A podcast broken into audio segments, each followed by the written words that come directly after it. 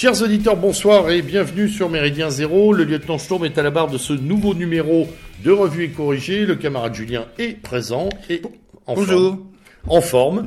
Oui, oui. Euh, au sommaire de ce numéro, évidemment, euh, un nombre incalculable euh, de choses à dire, hein, comme d'habitude. En ce moment, l'actualité et surtout l'actualité des médias est pléthorique. Euh, on s'est même posé la question de savoir si on tiendrait tout dans un seul numéro. Oui, parce que ça se catapulte dans tous les sens. Donc euh, on va en, on va en on, on parler. va en parler, oui, on va détailler tout On ça. va en parler, mais c'est vrai que en, en préparant cette émission, il y, a, il y a un problème de hiérarchisation des choses, quoi. C'est vrai. Alors, je- on va être très franc. Hein, on s'est fait aussi un petit plaisir avec les, les affaires, euh, ça c'est clair. Oui, oui, Et évidemment. Donc, euh, il faudra pas nous, nous en vouloir si cette partie-là prend une petite partie plus importante qu'elle ne devrait peut-être. Ben, on est obligé effectivement de faire des dominantes parce Ouais. que euh, parce que sinon il faudrait il faudrait un RSC euh, pour la presse internationale, un Ouais. RSC pour la presse française, un Ouais. RSC sur les affaires euro- européennes, euh, sur la Chine, sur en ce moment c'est véritablement Et sur l'économie au sens large. oui. oui, voilà. Alors, on va pas se plaindre. On a beaucoup de choses à dire.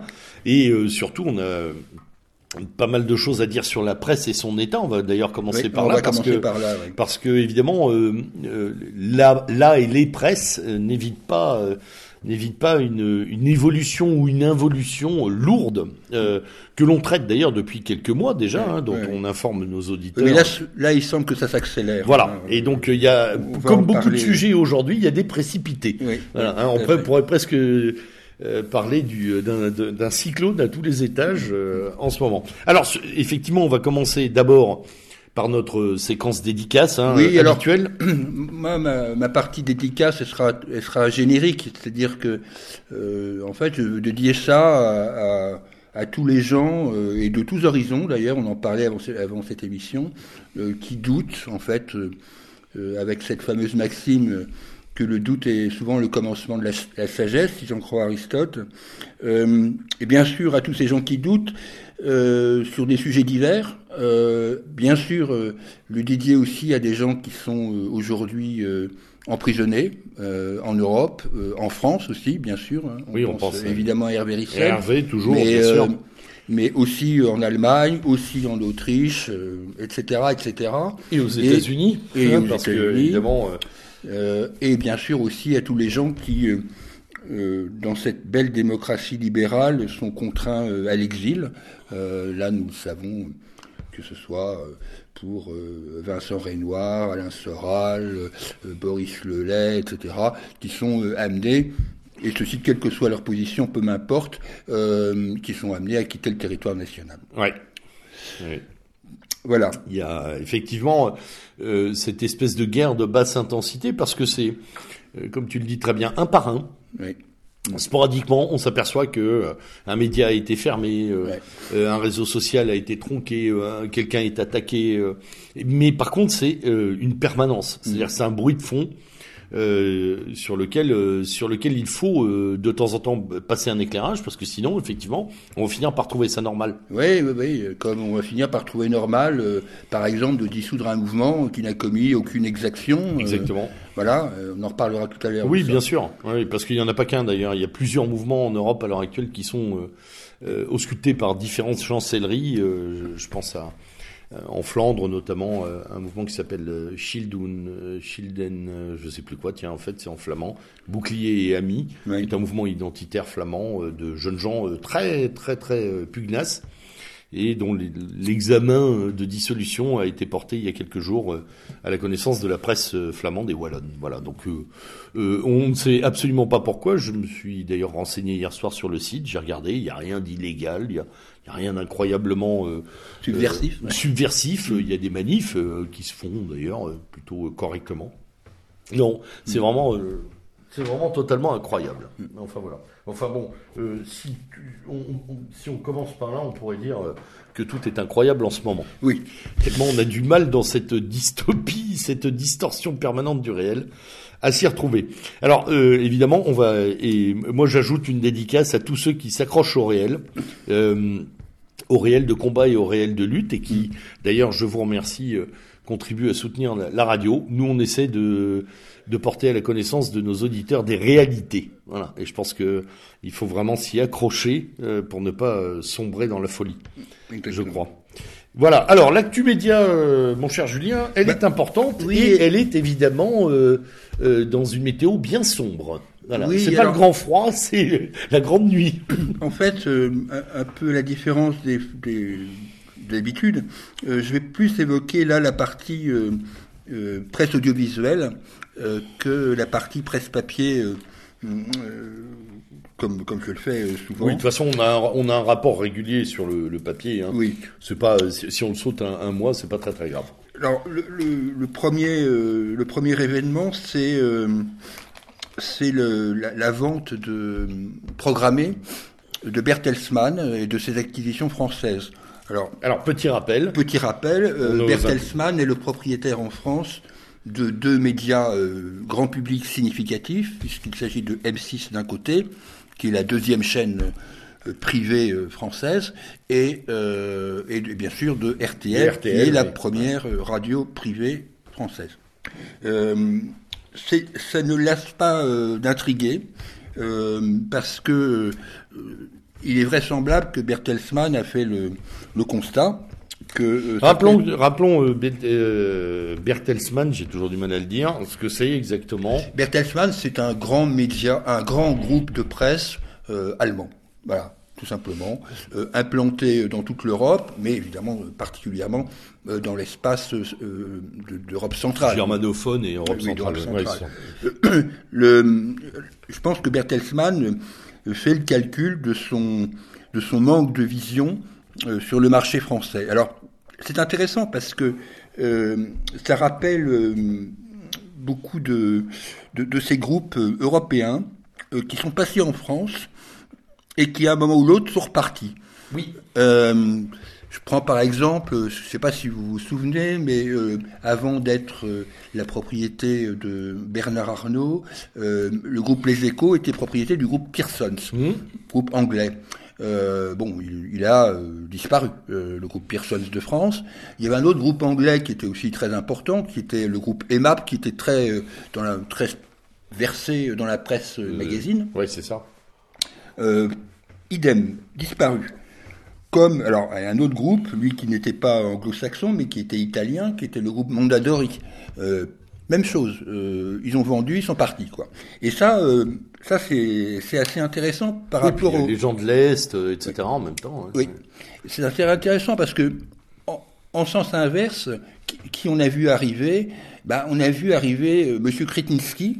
Oui. pour la partie d'investissement dans Marianne, par exemple, et dans Le Monde, bien sûr. donc il peut être demain le futur actionnaire majoritaire. On ne sait pas ce qui va se passer dans la, dans, le, dans la capitalisation du monde à terme. En tous les cas, il y, a une, un, vrai, euh, un vrai bouleversement euh, euh, médiatique. Peut-être sont-ils aussi, ces, ces, groupes étrangers, un peu sidérés de comment fonctionnent les médias français, tenus en main par en fait, un cartel d'oligarques, hein, bien, bien, bien franco-français. Peut-être est-ce ça. En tous les cas, euh, c'est intéressant puisque. Alors il y a le fond et la forme, je crois. C'est-à-dire que tu, là sur le fond, euh, sur la forme, c'est-à-dire c'est la structuration euh, effectivement euh, cartélisée. On est bien d'accord. Mm. Et, et, sur le fond aussi, c'est-à-dire que moi j'ai lu quand même. Dans la, dans, notamment dans la presse allemande ou hollandaise d'ailleurs, des, des, de grosses critiques, même anglaises, sur la, la, le traitement médiatique français. Hmm. C'est-à-dire comment les Français, euh, les journalistes, si on peut encore les appeler comme ça pour beaucoup, euh, traitent l'actualité. Et euh, il nous est reproché un défaut ultra partisan et, une obturation du réel par cette idéologie permanente. On, le voit parfois en filigrane, mais les journalistes étrangers en poste en France sont extrêmement acerbes contre leurs confrères français et contre, d'une façon générale, les médias français et leurs propriétaires. Hein. C'est un secret de polichinelle euh, que, que, de le dire. Alors, tout ça intervient au moment où un autre groupe est rentré euh, en turbulence. Euh, et là, c'est pas une surprise. Euh, le, le, fils prodigue Lagardère, donc Arnaud Lagardère, ayant commencé par dilapider bah, ce, que son père avait construit au niveau des médias, s'apprête à, jeter le bébé avec l'eau du bain, si je peux dire, puisque des négociations ça c'est pas un secret d'État, là aussi, ça, court la presse économique et la presse grand public maintenant. des négociations sont entamées pour euh, se séparer euh, du, de Europe 1. Donc bah, là, de, gros, de gros morceaux. oui, dire, Europe 1, c'est même si aujourd'hui Europe 1, euh, on le dit au fil des émissions, a beaucoup faibli, Europe 1 a quand même une image euh, importante, quasi institutionnelle pour une pour des générations. ah oui, Europe 1, c'était peut-être d'ailleurs plus ma génération que les, oui, suivantes. Oui, deux trois générations dont, allez, les derniers sont des cinquantenaires. Europe 1, c'était une espèce de voilà de de, de, de, vraiment de, domination à un moment ah oui tout à fait hein. oui oui j'étais même devant RTL euh, sensiblement dans les années 70 hein. Mm. euh, c'est la grande époque des grands journalistes d'Europe 1 hein, ça on peut pas leur, leur enlever ça euh, donc cette radio euh, s'est effondrée, on va dire les choses comme elles sont, puisque ces dernières parts de marché se situent à 4,9%, là où RTL se situe encore à 10,5%. Euh, donc bon, euh, l'écart est plus que creusé. Ils sont même dépassés par RMC, ils sont dépassés par, euh, euh par France Radio, Bleu. Même Sud Radio sur certaines oui, tranches. et, Je pense sur Sud Radio, dans certains, dans certains territoires, parce qu'il y a des problèmes oui, dans certains territoires, bien sûr. Il y a des problèmes d'accessibilité de... Sud Radio parfois. Euh, mais, mais, Sud Radio compense pas mal sur le net d'ailleurs. Enfin, oui, très très bien, très intelligemment d'ailleurs.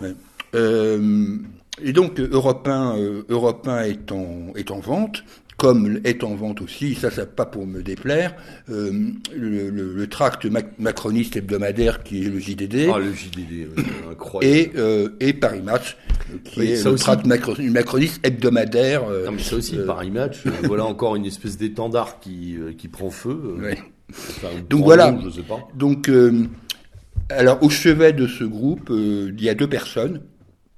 il y a d'abord et avant tout Vincent Bolloré, et puis il y a aussi euh, Bérard Arnault. Bon, euh, on va dire, pour faire rapide, que euh, Vincent Bolloré viserait, je mets du conditionnel parce qu'on ne sait jamais dans ses affaires, viserait Europe 1, et que Bernard Arnault, lui, euh, mettrait la main sur le journal du dimanche et Paris Match. Paris Match.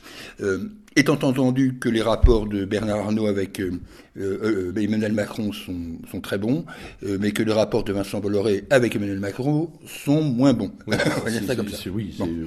tu es gentil. Donc voilà, ça, parce que ça, ça, ça, se joue pas uniquement sur une affaire de fric, ça se joue aussi, bien évidemment, vous l'avez compris, à un an de la présidentielle sur la captation d'influence. Oui.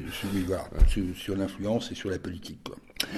Donc voilà, c'est, ce sont des, des, événements lourds puisque là on parle quand même euh, entre RTL et Europe 1 des deux principales radios françaises euh, et que au niveau des télés, euh, évidemment on pense aussi à Canal quand on pense à Bolloré et on voit M6 euh, qui qui ne sait pas où trop où elle va aller. Bon.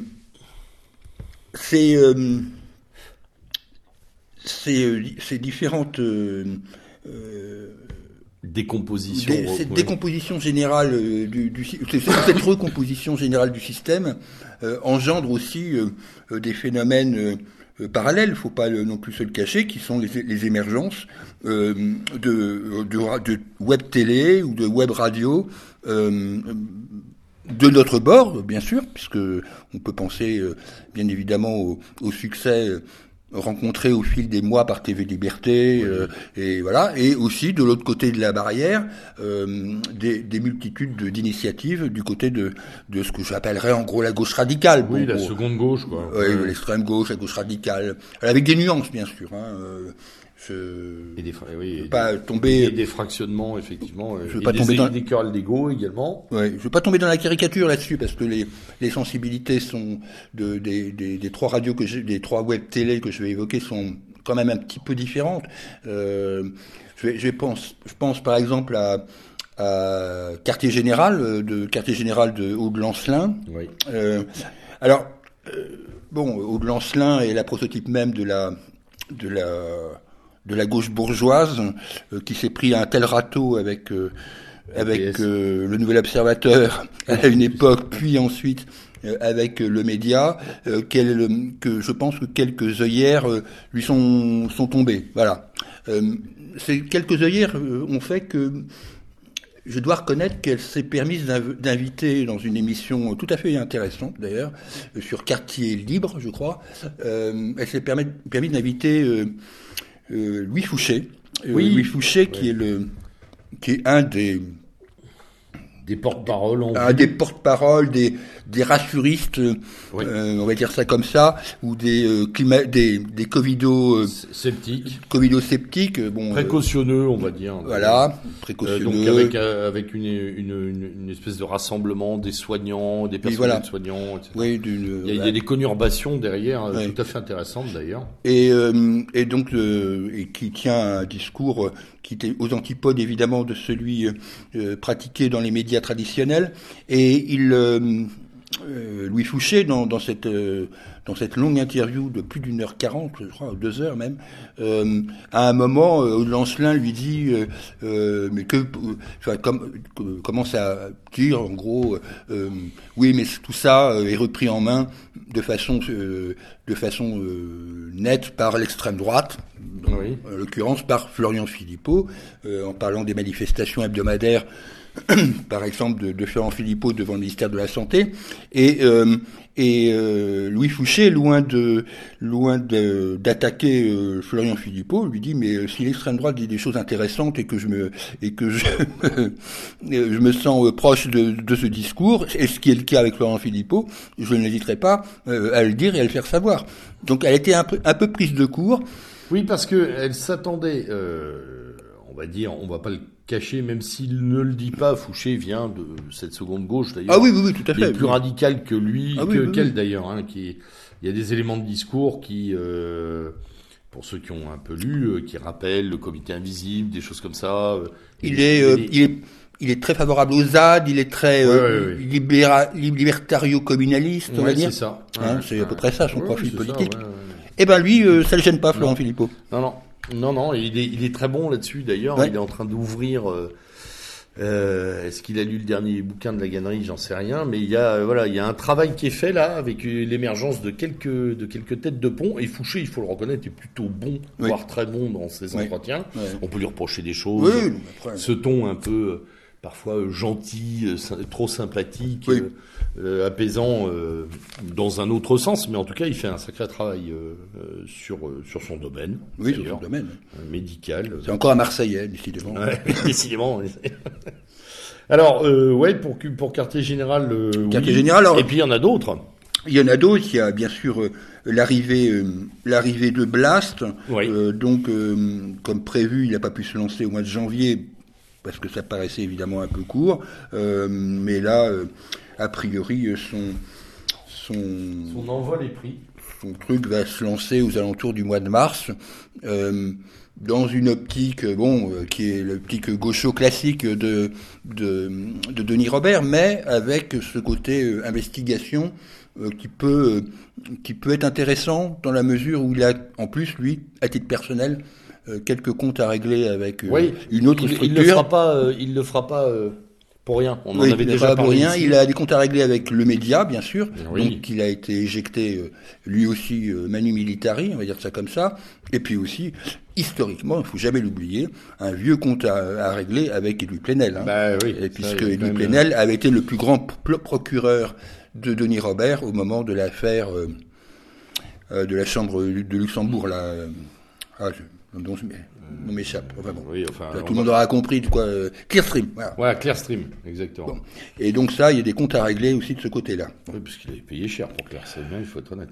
Et du coup, le média, bah, le média qui, qui avait euh, réuni euh, quelques talents, bah, commence à partir un petit peu en vrille dans la mesure où où certains journalistes vont suivre Denis Robert et, et les autres euh, vont peut-être euh, euh, rejoindre une autre structure, on ne sait pas. En tous les cas, ce qui est certain, c'est que la seule émission regardable en ce moment pour, moi du, média, c'est l'émission de Serge Faubert, Le Petit Coup de Bourbon, qui est effectivement un reportage au sein de l'Assemblée nationale qui est toujours intéressant et où je dois reconnaître qu'il le fait, il sait faire preuve de, de, il sait donner la parole à Nicolas Dupont-Aignan, à Sébastien Chenu, etc. Ce qui n'est pas évident euh, dans, dans, ce type de médias, et il le fait. Donc euh, voilà, c'est la seule émission à peu près euh, regardable et intéressante, j'ajoute, en ce moment sur le média. bon, Qu'est-ce que alors évidemment par rapport à ça de notre côté, enfin on va dire de notre côté au sens large, hein, il y a une il y a le bah, quand même une floraison de d'émissions. Euh, je pense bien évidemment, je l'ai déjà cité euh, dans une précédente émission à, à l'émission de Nicolas Vidal sur Putsch Media. Euh, je pense bien évidemment à tout le travail qui est fait sur toutes les sur tous les segments euh, par, euh, par TV Liberté. Euh, on sent quand même une, une, une floraison d'émissions de qualité et qui touche toutes sortes de domaines. évidemment, on pense, on pense à, à l'histoire avec, avec les Christopher Lann, Philippe Conrad, etc. Et aussi tous les tous les zooms quotidiens que, que, réalise la rédaction de TV Liberté. Donc je crois que il y a euh, par rapport à cette euh, oui puis sans oublier euh, le travail de Brésinfo oui alors après il y a, bien sûr, etc bien sûr il y a le travail de Brésinfo qui, qui, qui, est vraiment qui sort pas mal de choses il y a aussi des vidéos alors c'est pas des chaînes télé mais des vidéos successives qui sont intéressantes en ce moment. Je pense par exemple à ce que fait Valeurs Actuelles en vidéo par exemple. Là je je regardais euh, récemment une émission euh, avec euh, sur l'intérieur gouvernemental, on va dire, de la gestion du Covid avec Nicolas Lévin, hein, bon, qui fait suite à un livre qui est, qui est à paraître aux éditions Ring, je crois. donc voilà, il y a, y, a, il y a une, quand même une effervescence chez nous, au sens large. Hein. je parle au sens, au sens large. Euh, je, pense, je, je, ne vois pas beaucoup d'émissions nationalistes révolutionnaires. Euh, euh, bon, à part chez nous. À part chez nous. Euh, mais bon, euh, je vois aussi que Voxener revient. bon, comme quoi, ah, avec Gabriel Adinolfi. oui, j'ai vu. J'ai vu. donc voilà, c'est c'est cette cette floraison intelligente, bien souvent. Euh, on, aimerait qu'elle se traduise peut-être parfois un petit peu mieux politiquement, mais on, on y reviendra. Oui, on, y reviendra tout à l'heure. on a un, ou trucs à dire d'ailleurs. Je vais conclure cette euh, ah, partie, ah oui. cette partie média euh, pour parler de, de François. Euh, François version, version actuelle, bien sûr, version numérique. bon, bien sûr, j'ai été je trouve que j'ai croisé euh, la vie de François euh, dans une autre vie, euh, au moment où des repreneurs italiens, ça, ça, rappellera, c'est au début des années 2000, et des repreneurs italiens voulaient faire de François le concurrent des échos. Donc il faut se souvenir de, de ce à quoi ressemblait François à l'époque. C'était en gros le, le, concurrent du Parisien ex-libéré. Oui et il, euh, il avait euh, pour principal rendez-vous euh, les pages jaunes du milieu, qui étaient les pages non pas des pages d'économie, mais les pages hippiques. Hein, donc, et le, le, propriétaire italien qui n'avait pas compris que c'était la première source d'achat de, de, son journal auprès de chauffeurs de taxi parisiens, avait commencé par les enlever. donc tout ça pour dire que l'histoire de François est peuplée de repreneurs italiens en repreneurs russes, et, et, en faillite journalistique diverses et variées, de, quand même de, d'un certain nombre de trucs qui, qui, nous font paraître les mannes de Pierre Lazareff bien, bien lointaines. Alors quand, quand je vois, euh, je reviens à mon sujet, quand je vois euh, euh, un cartel de, d'anciens journalistes ou décisionnaires de François s'insurger euh, contre la politique menée aujourd'hui par Xavier Azalbert au sein du François numérique, je rigole parce que ces gens-là n'ont pas été capables de sauver leur propre François papier à l'époque et ils l'ont même purement et simplement saboté et sabordé. Donc il ferait mieux de la fermer euh, plutôt que de demander à Madame Bachelot d'enlever euh, toute accréditation presse euh, à, Xavier Azalbert. Alors après, on pense qu'on veut du, mode de fonctionnement de Azalbert euh, avec ses journalistes contributeurs, c'est c'est pas des, vraiment des journalistes, Oui, c'est des pas- contributeurs. Euh, mais en tous les cas, il n'en reste pas moins euh, que quand François avait dit que le premier que l'étude du Lancet était une, étude bidon, finalement tout le monde a bien été obligé de se dire que cette étude était vraiment bidon, quoi. Et donc je, je Après, regardais moi, moi, j'aime bien le François numérique là. numérique. Ah oui, hein. oui, oui, Ouais, là, ouais. bah, oui, mais j'aime bien. Et, et mais il su- j'a- j'invite euh, par curiosité euh, nos auditeurs, s'ils ont un moment à perdre, à aller voir sur Wikipédia euh, la fiche, fron- la fiche sur le François numérique. C'est pas une fiche, c'est un réquisitoire. Oui, complètement. un réquisitoire contre contre ce ce, ce titre qui on a peut-être commis des erreurs, je suis pas là, moi je ne le suis pas tous les jours, hein, bien loin de là, euh, mais qui en tous les cas, elle mérite de faire reparler d'une marque qui avait complètement disparu, à telle enseigne que quand un journal voulait, euh, euh, quand un François nouveau voulait se créer à une certaine époque, on, euh, on déconseillait fortement à son futur propriétaire de reprendre cette marque tellement il était décrédibilisé. Bon, visiblement, euh, Xavier Azalbert lui a trouvé le moyen de lui donner une nouvelle vie, n'en déplaise, euh, Ah oui, oui. n'en déplaise à certains. Voilà. Et Xavier une Azalbert, qui n'est pas un journaliste, hein, c'est un mathématicien, en tout cas. Ouais, c'est un, scientifique. Non, mais c'est moi j'aime bien. euh, Oui, oui. que on en parlait avec euh, quelques amis il y a peu de temps. C'est vrai qu'on y, on, on y va, on regarde euh, un peu plus qu'avant. Ah, ça c'est sûr, oui. Alors le euh, BFM, il faut qu'on en parle quand même. Hum. Alors évidemment, nous sommes tous contris. Hein. Ah ouais, Nous ouais, sommes- ouais. Ouais, là, nous Euh, sommes tous contris. J'ai presque été tenté de faire une minute de silence euh, dans ce numéro. On aurait pu, on aurait Mais pu. finalement, comme je l'aime pas. hein, Apolline de Malherbe est donc en larmes. Oh la vache Qu'est-ce qu'elle a dit? Euh, C'est une chef ou je sais plus quoi. Je sais plus ce qu'elle- Elle a sorti encore un truc.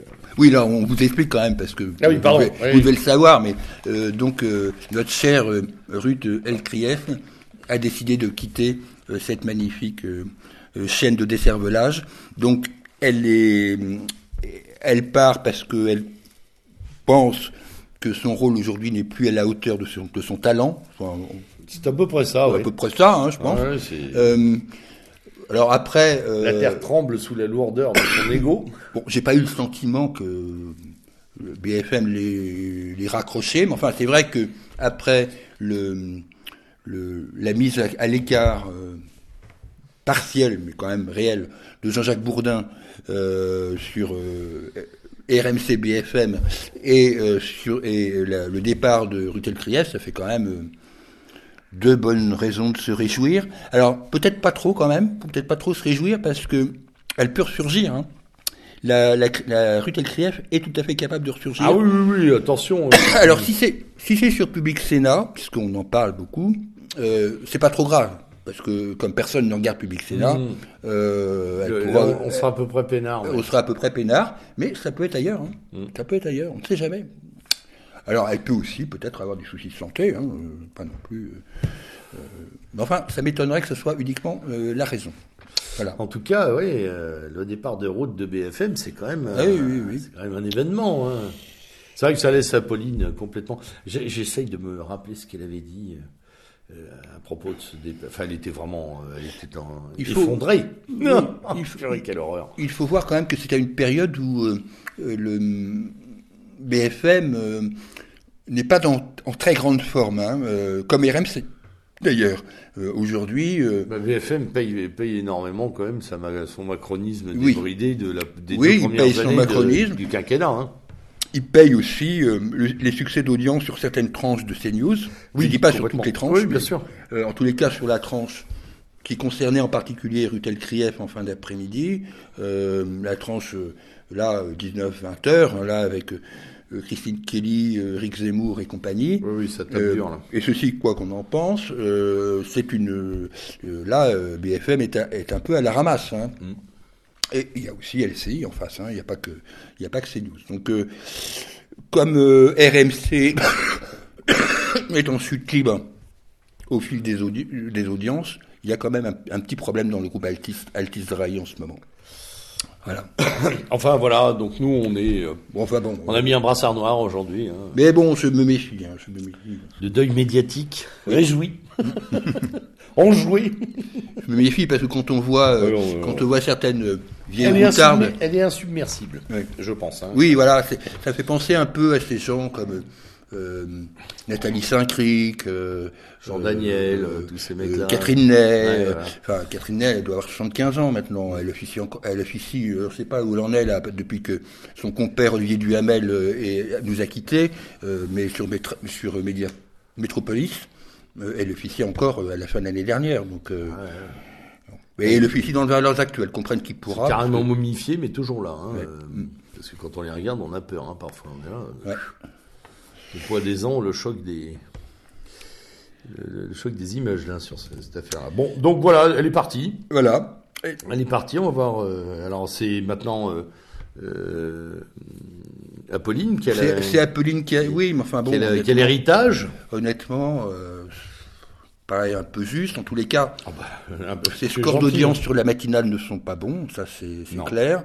Euh, J'en connais un qui doit rigoler doucement, euh, celui qui fait l'interview de, de, de 8h30. euh, euh, bon, euh, on va voir combien de temps, euh, combien de temps ça va durer, combien ça satisfera les hiérarchies de- du groupe euh, BFM. Ouais, Voilà. On verra bien. Bon. Bon, eh ben on va aller. Sur l'international, Non, on va passer par la France Ah d'abord. oui. Oui, je- oui, en fait, je voulais vite. parce que, Tu as raison. parce que, hum, en fait, euh, on n'a pas tant que ça l'occasion de rigoler. C'est vrai. euh, là, franchement, euh, on pouvait difficilement euh, s'en passer. Donc, on va commencer à tout seigneur, tout honneur, et seigneur euh, dans tous les sens du terme, euh, tout honneur. On va commencer par, euh, par ces affaires euh, qui ont, euh, qui secouent. euh, La pampédophilie. oui, la pampédophilie euh, et leur traitement, euh, leur traitement médiatique curieux.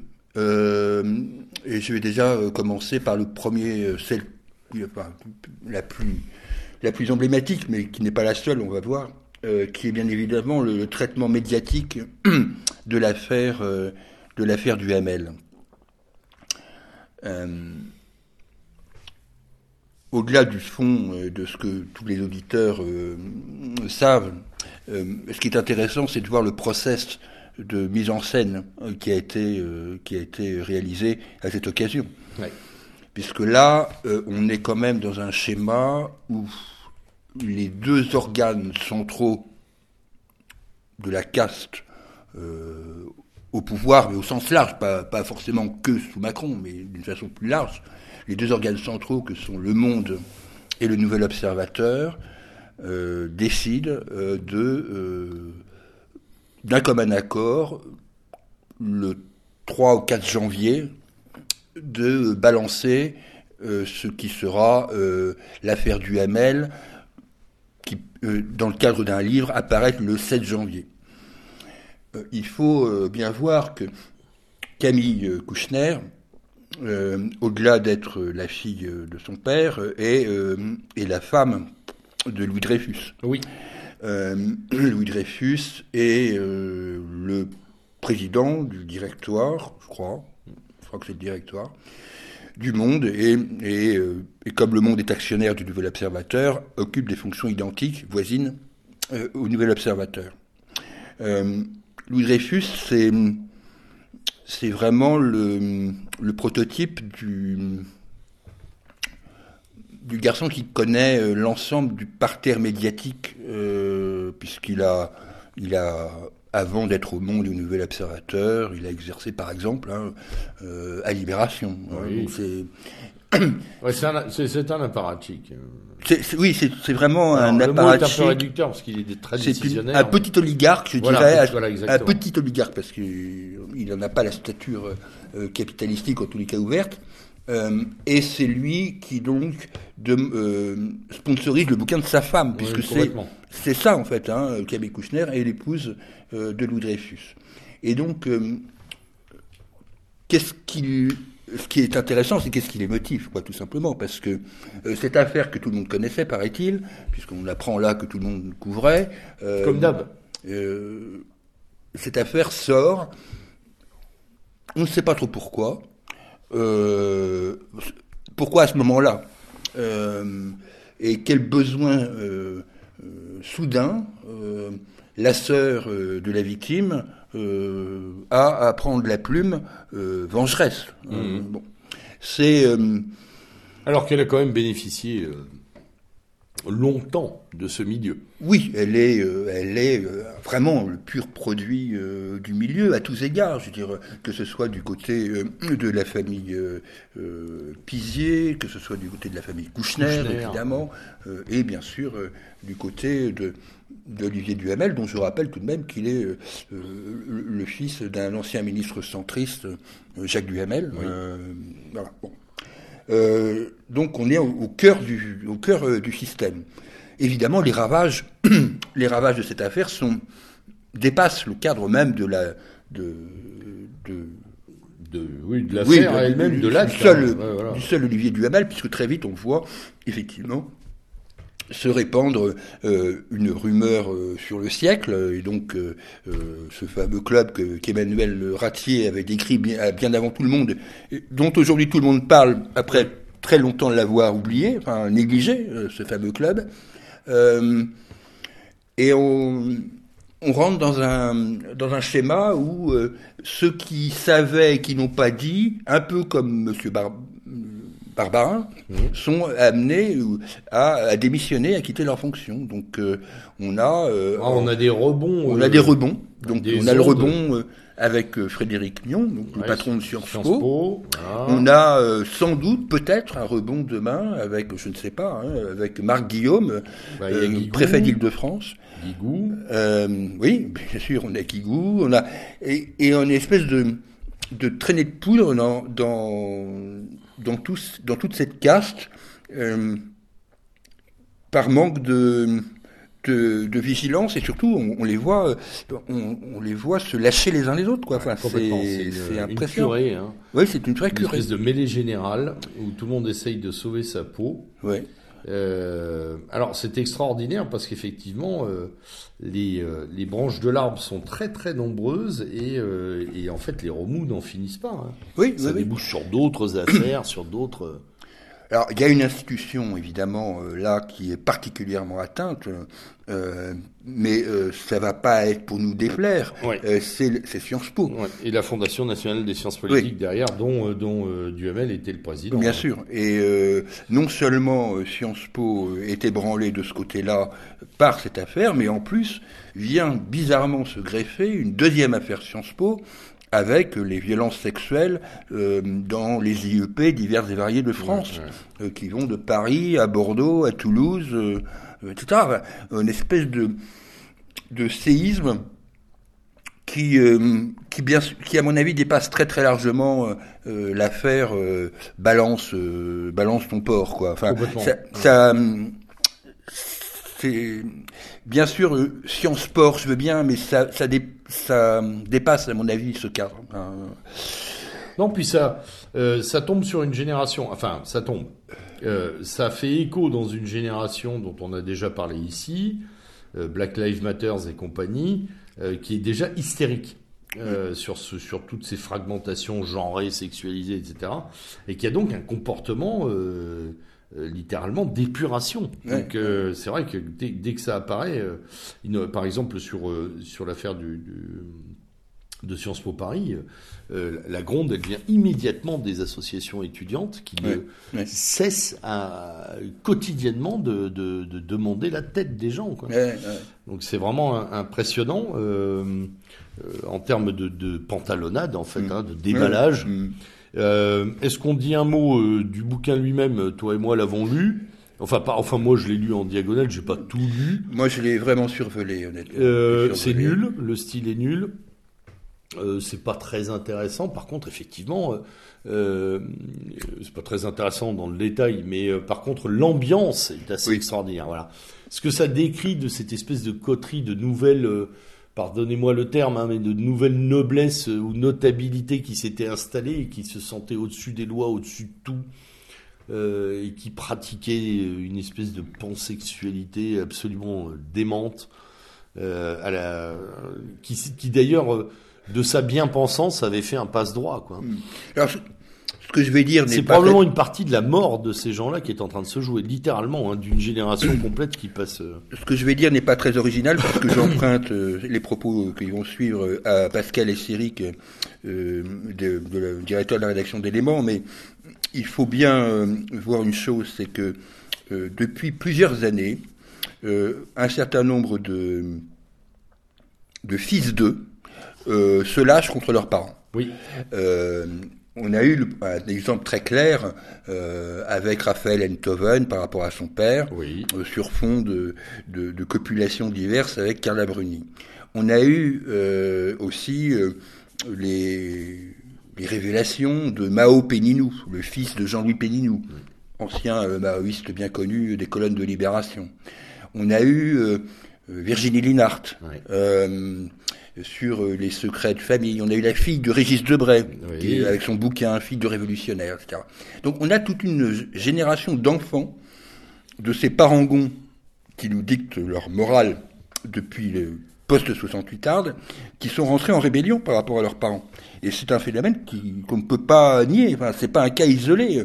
Euh, euh, Camille Kouchner, euh, comme euh, comme euh, comme euh, comme d'autres, se, se- ont des comptes à régler avec leurs parents, euh, mais qui qui Et ce faisant, en fait, il déboulonne euh, tout, cette- tout ce dispositif euh, dont tu parles, moraliste, vertueux, positionné sur la Shoah, sur la Deuxième Guerre mondiale, le plus jamais ça, l'extrême droite, euh, les déclarations de Duhamel sur Trump, etc. On l'oubliera pas, tout ça, cette espèce de, de moralisme permanent, de, de, de- de leçons, euh, leçons euh, quotidiennes Ouais. hein, qu'on nous inflige, euh, saute, avec, euh, saute avec les vengeances. Quoi Ouais, ouais.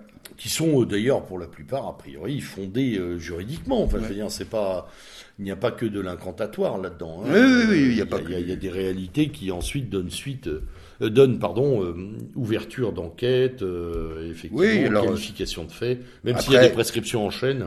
Alors après, bien sûr, les bouches s'ouvrent et on voit maintenant le président du Centre national du cinéma, M. Boutonnat, mis en examen pour viol. On voit, Berry, on voit Gérard Lanvin, ouais.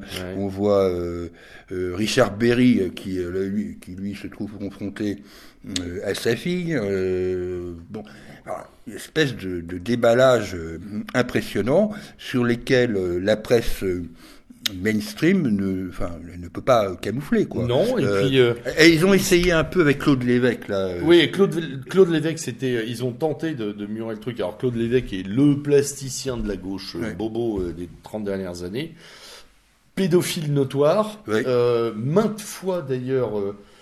Euh, les, des gens ont essayé d'alerter, euh, des, euh, d'anciennes victimes d'ailleurs également. Euh, il y avait une espèce d'omerta euh, qui a totalement sauté là, enfin, qui semble totalement oui, sauter. mais il y a eu un pro- il y a une résistance à un moment Complètement. dans la presse. Ouais, Euh, complètement. ah, c'est pas possible, machin, etc. Et puis là, du coup, euh, là, il lâche là. Ah ouais, parce Il la les témoignages ont abondé de Ouais. gens, euh, de directeurs de musées, de, enfin voilà, de, et même de simples, de simples exécutants de cet entourage euh, artistique, euh, qui est pourtant plutôt dans l'alcôve, hein, dont Oui. on entend peu parler, euh, voilà, pour dire que ce type se baladait avec des gamins toute la journée. Donc, dans, dans ce débordement de bourbier sordide, je ne voudrais pas non plus oublier euh, la mairie de Paris, parce que là, ah oui, pour le oui, coup, oui, Madame Poulevard. euh, là, pour le coup, euh, Maxime euh, Cochard, c'est ça? Mhm. Maxime Cochard, qui a, euh, avec son conjoint, ami, on ne sait plus très bien Oui, maintenant, oui, oui. euh, violé un garçon qui s'appelle Guillaume T. Ce pauvre garçon euh, a fait ses révélations euh, par tweet, je crois, euh, et- et pour déposer plainte, mais il n'aura pas eu le temps de déposer plainte puisqu'il s'est suicidé dans la fac de Nanterre. Bon, Oui. Ce Alors, garçon par était contre, par ailleurs le- militant de l'UNEF. Voilà, enquête judiciaire ouverte, etc. Ouais, Derrière, il y a du lourd. Hein. Euh, démis, démis de toutes leurs fonctions, Et là, je- euh, mandat retiré, euh, voilà, il y a quand même, euh, Et là, comme je, je il y a une dois, peur, hein, il y a une peur qui commence là, je dois saluer pour une fois euh, l'attitude de Rachida Dati au Conseil de Paris, euh, qui n'a pas, qui n'a pas, qui sait comment elle sait le faire, a crié sa honte devant euh, ces gauchos pédophiles, incestueux, etc. Enfin, ça a été, ça a été Bon, quelque bah, elle chose. découvre l'eau chaude, elle aussi. Hein, parce Elle découvre le chose. Oui, il faut dire que elle, euh, bon, peu que- ouais, bon, elle, c'est sur d'autres plans. Oui, Inclinés elle, aussi. c'est pas la Des pédophilie. plans inclinés. Euh, oui, oui, non, mais ça, ça déborde. Ça, ça déborde, ça déborde partout et on n'est pas à l'abri. une fois que cette, quand cette émission sera diffusée, peut-être qu'il y aura eu d'autres choses. Ah, il y en aura d'autres. Et puis on Alors, je voudrais pas. Je, je voudrais pas qu'on clôture ces affaires sans parler d'une autre affaire qui m'a bien fait sourire. Euh, qui est euh, l'affaire, euh, sourire moi, mais pas la personne concernée, hein, l'affaire Marie-Hélène Dini. Oui. Marie-Hélène Dini, alors pour nos auditeurs qui ne connaissent pas forcément son nom, c'est cette coach d'entreprise qui a découvert un beau matin qu'en en face de chez elle. alors ça, est euh, on est féru de littérature, mais euh, là, il fallait le trouver, ce scénar. Hein. Ah, oui, il est complètement dément. Hein. Moi, j'adore les polars, mais là, là, c'est la totale. Il y a des étages dans le millefeuille. c'est extraordinaire. Vas-y, excuse-moi. Oui, oui, non. Donc, cette coach d'entreprise qui a découvert, qui est, qui est bon, qui, euh, en gros, euh, voulait moraliser hein, euh, cette profession, qui en a sans doute besoin. D'ailleurs, ça, je peux tout à fait comprendre. le coaching est un hold-up permanent. Ouais, aussi, ouais, ça, je veux bien comprendre. Enfin bon. Et donc, qui a découvert qu'elle avait un contrat sur la tête, et, euh, et ce contrat étant confié à, à, deux pingouins de, qui étaient des, des, oh, je sais pas, des, des gardes oui, oui, c'est à peu près des ça. Gardes, pas le premier rideau de la DGSE. des gardes de la DGSE à Sercotte, c'est ça Oui, c'est ça. ça. Et donc qui avait, euh, qui avait pour mission de, de la buter après l'avoir euh, agressé une première fois. D'ailleurs, de manière tout à fait circonstanciée, ça s'est joué à peu. Hein. Ah oui, parce que si le voisin si le voisin s'était pas inquiété de, cette voiture de, l'attitude hein. louche, euh, elle ne serait plus là, Marie-Hélène ah pour en parler. hein. Si elle ne s'était pas levée en retard. Oui, et voilà, s'était pas levée en retard, exactement. Parce que quand elle est sortie, elle a dit qu'elle avait aperçu euh, la voiture avec des flics autour. Donc on, on, rigole, mais c'est pas drôle du tout. Non, et non. je suis très étonné que M. Darmanin ne s'attaque pas au, à l'association qui a permis cette rencontre mafieuse, puisque c'est euh, la loge, une loge maçonnique. Ben oui, et donc quand même, il hein. devrait, en toute logique, euh, s'attaquer à la dissolution euh, sinon de la loge, du moins de. Ah de, ben, de... Il devrait y avoir quelque chose quand même. Alors, est-ce que Bauer oui. est intervenu J'en sais rien. Mais Alors, ou d'autres. Parce que là, il y a quand même des copains entachés, là. Hein. Il y a des frères euh, qui doivent pleurer quelque part. Quand même. Oui, d'ailleurs, j'ai été voir sur Internet où ils pleurent effectivement, et les, les unes et les autres disent que cette, oh là, cette loge, à ténor ou je sais pas quoi, n'appartient pas à leur obédience, etc. Je, moi, je serais Darmanin. Euh, je pense qu'en plus, Darmanin est assez bien placé dans les loges. Oui, pour, normalement. Normalement, donc il devrait, normalement, il, il devrait a, pouvoir mener l'enquête de l'intérieur. Il a du grade. Oui, voilà. voilà. Euh, bon, Alors, bah, donc, voilà. effectivement, donc deux grouillots de la DGSE, chapeautés par un ancien de la DGSI, euh, frère en loge du, euh, du commanditaire, enfin, bon, il y a, avec des ramifications dans la police. Mm. Alors là, je dois reconnaître que Marianne, Marianne a bien fait le boulot sur le truc. Oui, oui, oui, très là, bien. Même. Là, pour le coup. Et de manière très croustillante. Oui, oui, oui, ils sont, ils sont pas gênés. Ah, pas vois, ils y sont les franco, là. Bon, c'est du pain béni, enfin, il y a tout le monde. Il y a, il y a les deux services secrets, il y a, il y a des loges maçonniques, maçonniques des coteries. Euh, et, et, alors, en plus, c'est complètement sordido. Ah, ouais. C'est une histoire de, de, de territorialité sur, euh, sur le coaching dans, dans, dans l'ouest de Paris. Enfin, oui, et puis en plus, ce qu'on découvre, c'est que euh, cette bande avait sans doute officié avant. Oui, alors par contre, ils ont découvert un cadavre. Oui, ils ont découvert le cadavre d'un pilote de rallye corse. Euh, moi, moi, je serais eux, je ferais attention parce ouais. que. Alors pareil, les Corses, c'est un truc. euh, Oui, on non mais on a tout, on a tout. T'as, t'as la, t'as les Corses, la maçonnerie. Ah oui. Ah, oh, purée, les pieds nickelés là, c'est, Ah ouais, là, c'est. C'est, c'est grandiose. Mais euh, tu remarqueras que le traitement médiatique n'est pas là non plus. euh, Alors, il y a des enquêtes, il y a des machins, il y a des titres, mais on se serait quand même attendu à une ouverture de journal avec ça. Euh, bon, on, on en parlera après, mais on est tellement sur la covidation du monde que même ça, c'est- ah, ça aurait quand même valu un traitement un peu, un peu plus, un peu plus ample. Ah bah c'est typiquement le genre de scénario qui devrait passer sur 7 à 8 Oui, voilà, euh, le, le dimanche soir. complètement. Ah, complètement. hein. C'est, mais je crois qu'il n'y aura jamais. Non, non, parce que ça, Je sais pas, mais je crois pas. c'est bizarre, hein. Oui, c'est bizarre. bizarre, hein. Ça, c'est, ouais. Il y a trop de frères. Et Il y a puis, beaucoup trop de frères dans l'affaire. et puis pour conclure sur les affaires, alors un, re- un registre tout à fait, tout à fait euh, différent. hein. Là, je ne le cache pas. C'est, euh, c'est euh, l'affaire Didier Lemaire. Aïe, attrape. Alors, je dis l'affaire Didier Lemaire parce que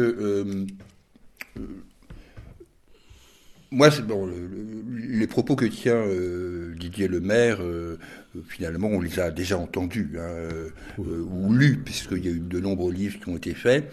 L'originalité, si je peux dire, de, de, de cette histoire à Trappes, donc, c'est d'abord que le profil de Didier Lemaire ne correspond pas exactement à celui d'un skinhead membre de génération identitaire. Non, pas vraiment. Pas vraiment. Hein, c'est pas exactement ça.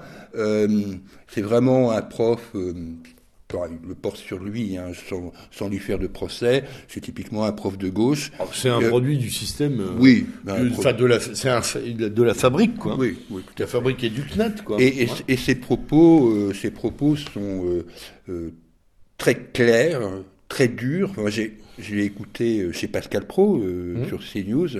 il, il est clinique, c'est-à-dire que lui, il est un partisan clair, il le dit, euh, de la remigration. Ah oui, complètement. Complètement. C'est-à-dire que ces gens-là n'ont rien à faire en France, hein, pour reprendre ses propos. Donc, euh, pour moi, c'est la même chose que la remigration.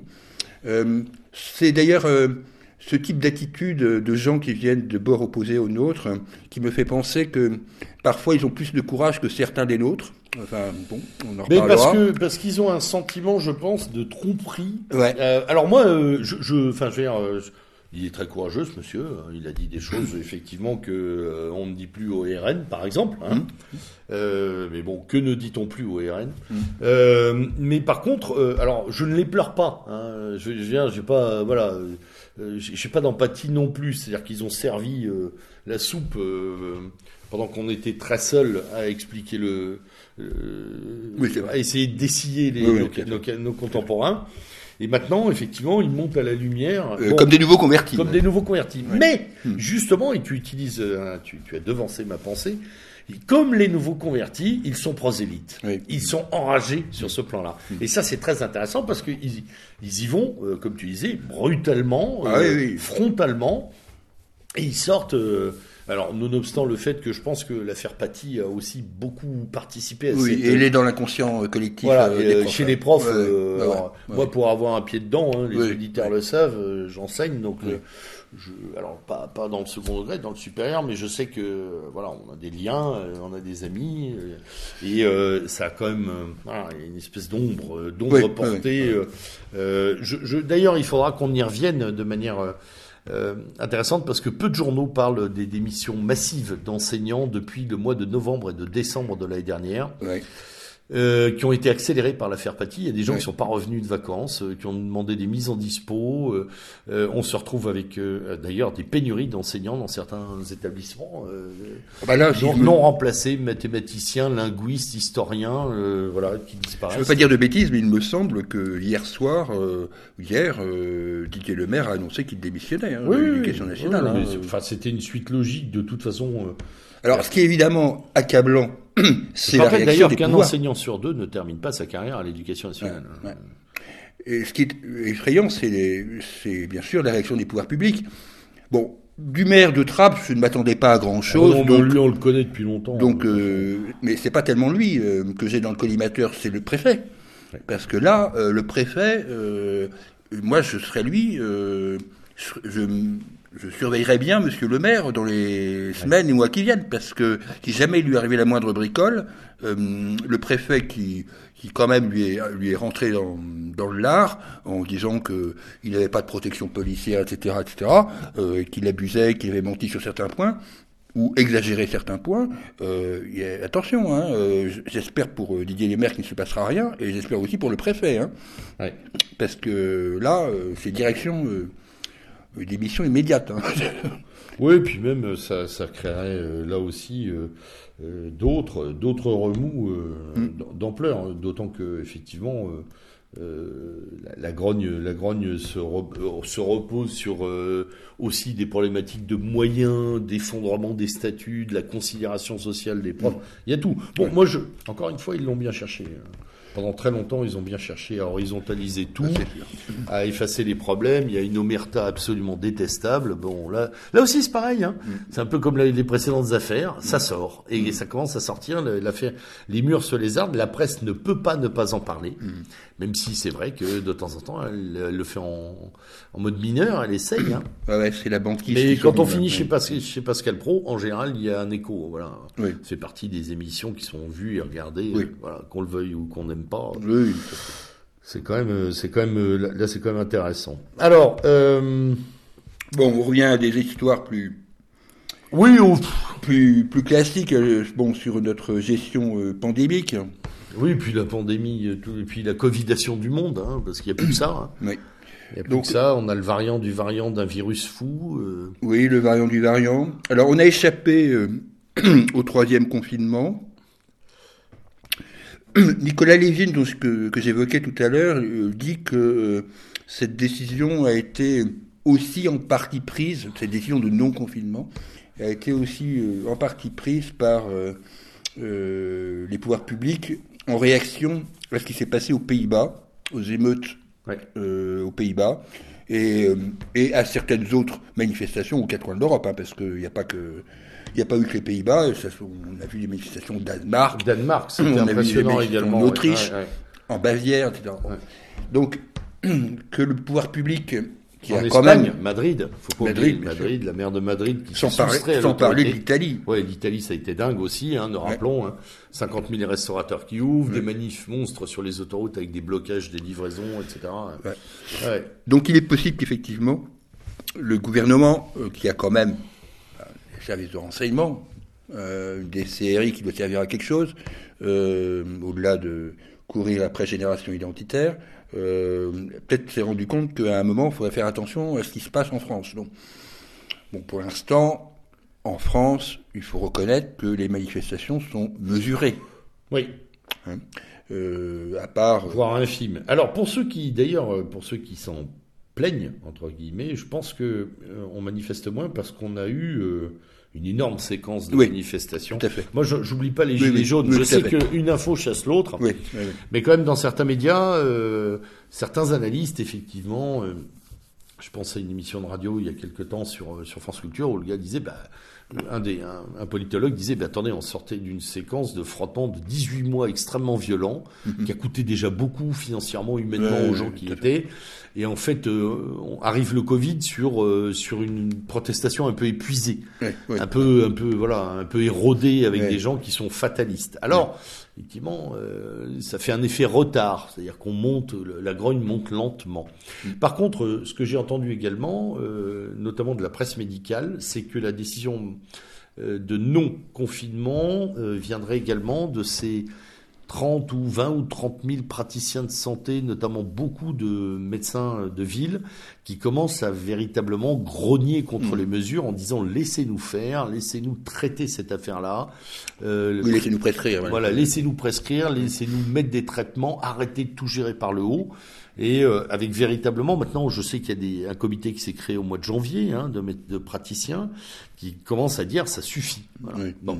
Et là, il y a une grogne. C'est plus 2, 3, 4, 5, 10, 500 médecins. Ce serait, euh, euh, selon, euh, selon les articles récents, 20 à 30 000 praticiens de santé. Ce qui Mm. commence à faire lourd aussi.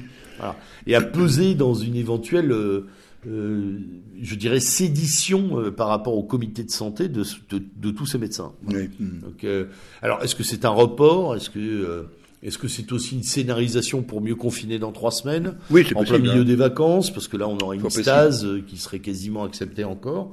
En tout état de cause, c'est vrai que cette cette gestion du troisième confinement est très très délicate. On l'a vu chez nos voisins européens, Mm. la couverture médiatique, notamment des émeutes qu'on a vues en Hollande, qui était d'une rare violence, hein, où il n'y avait pas que des sous-chiens. hein. Non, non, Non, non. dans le dans les émeutiers, on a Non, mais il y en avait aussi. il y en avait aussi. Pas non plus. Il y en avait euh, aussi. Il y en avait aussi. Il faut pas dire qu'il y a que la racaille qui est débarquée. Non, il n'y avait pas que. C'était, bon, on va dire, moite-moite, euh, d'après, d'après ce qu'on a compris. Euh, mais c'est effectivement. Ou alors carrément, le, euh, c'est pour ça que je parlais de Madrid. Hein, le- le- le- je ne sais plus comment ça s'appelle, cette dame qui est élue euh, maire de Madrid, qui avait dit Ah ben non, euh, nous on ouvre. euh, Mm.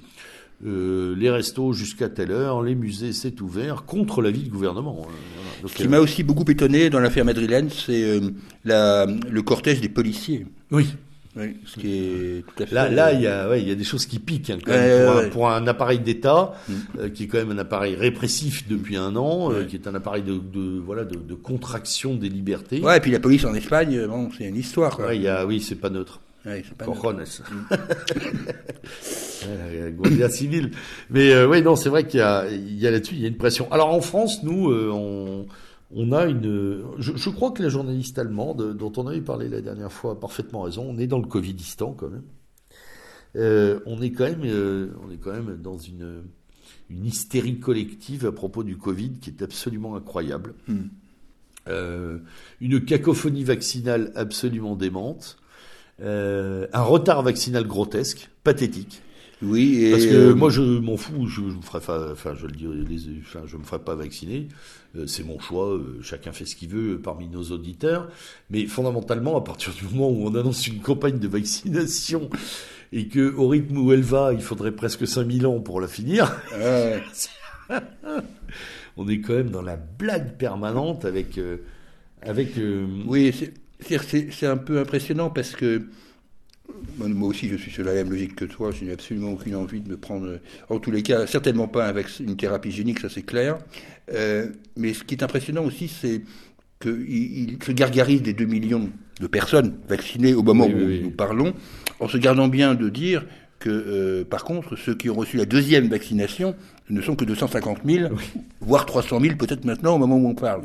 Donc là, c'est. euh, Il y a. euh, sans oublier, bien sûr, euh, le traitement un peu curieux, on va dire, sur les effets secondaires euh, de ces virus. Oui, il y a un vaccin qui rend malade, c'est Oui, quand même intéressant. Au point tel d'ailleurs que l'Afrique du Sud a suspendu le vaccin de Pfizer, Ouais. euh, dont elle parle d'une efficacité de, aux alentours de 20%, 22% je crois, de couverture. Et amis des Finistères et des Côtes d'Armor, ne tombez pas malades parce que les médecins sont eux-mêmes malades. hein, Oui, c'est assez génial. à cause de la On a vacciné en masse les personnels euh, soignants qui, euh, qui empilent les arrêts maladie parce qu'ils sont incapables de retourner au boulot une fois vaccinés. Bon. Voilà. Donc euh, en plus, on entend parler maintenant chez les Allemands ou les Suédois d'une troisième, euh, pardon, les Norvégiens ou je sais plus qui, mais d'une troisième dose. Ouais. Deux ne suffirait pas. Oui, oui, oui. Alors, voilà. Là où je m'inquiète, euh, c'est cette histoire de de tests de tests salivaires dans les dans les dans les établissements scolaires.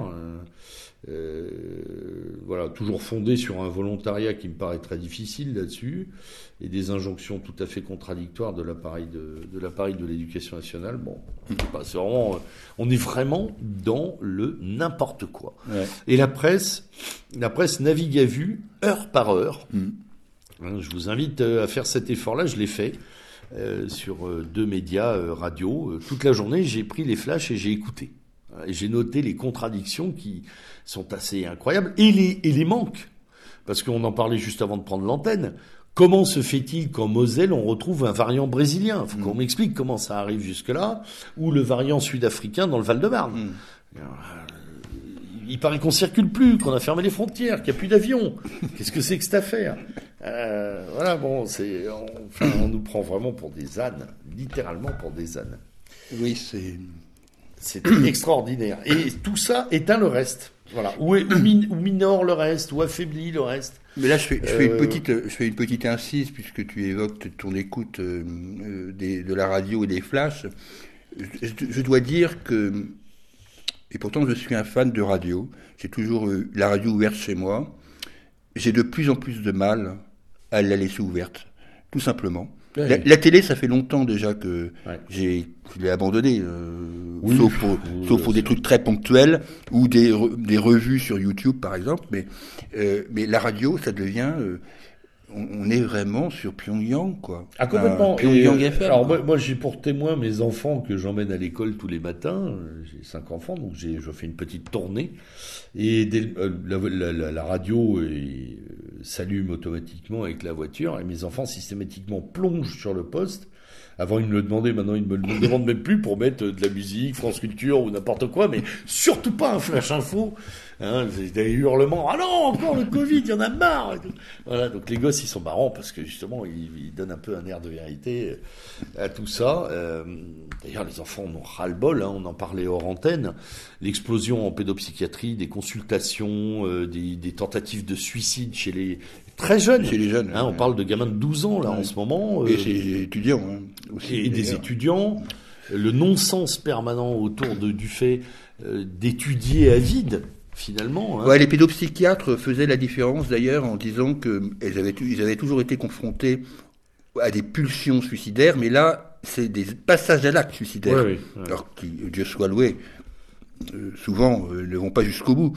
Mais on, on passe, on change de niveau. Quoi. Ouais, ouais, mais j'ai écouté il y a peu de temps aussi une, une nénette là, qui est médecin, encore une Marseillaise tient à la Timone, et qui parlait aussi d'une recrudescence de l'anorexie. Euh, des, pathologies anorexiques euh, euh, ou des troubles alimentaires qui explosent là depuis six mois. chez des très très jeunes là aussi, hein, on parle, elle, était sur du 8-15 ans, ce qui est de plus en plus dingue. Euh, nos enfants vibrent du non-sens et, euh, et, euh, et c'est extrêmement dangereux. Quoi. On, est, on est véritablement dans une situation où c'est extrêmement dangereux parce que c'est des trucs à long terme. Quoi. On est, ah les dégâts, on les verra dans 5, 10, 15 ans. Bien sûr. Et puis, mais même on les verra. tu parlais des étudiants. Les étudiants décrochent. Euh, ne suivent plus les cours parce que ils avaient le contrat c'était un confinement pour pouvoir euh, continuer à vivre.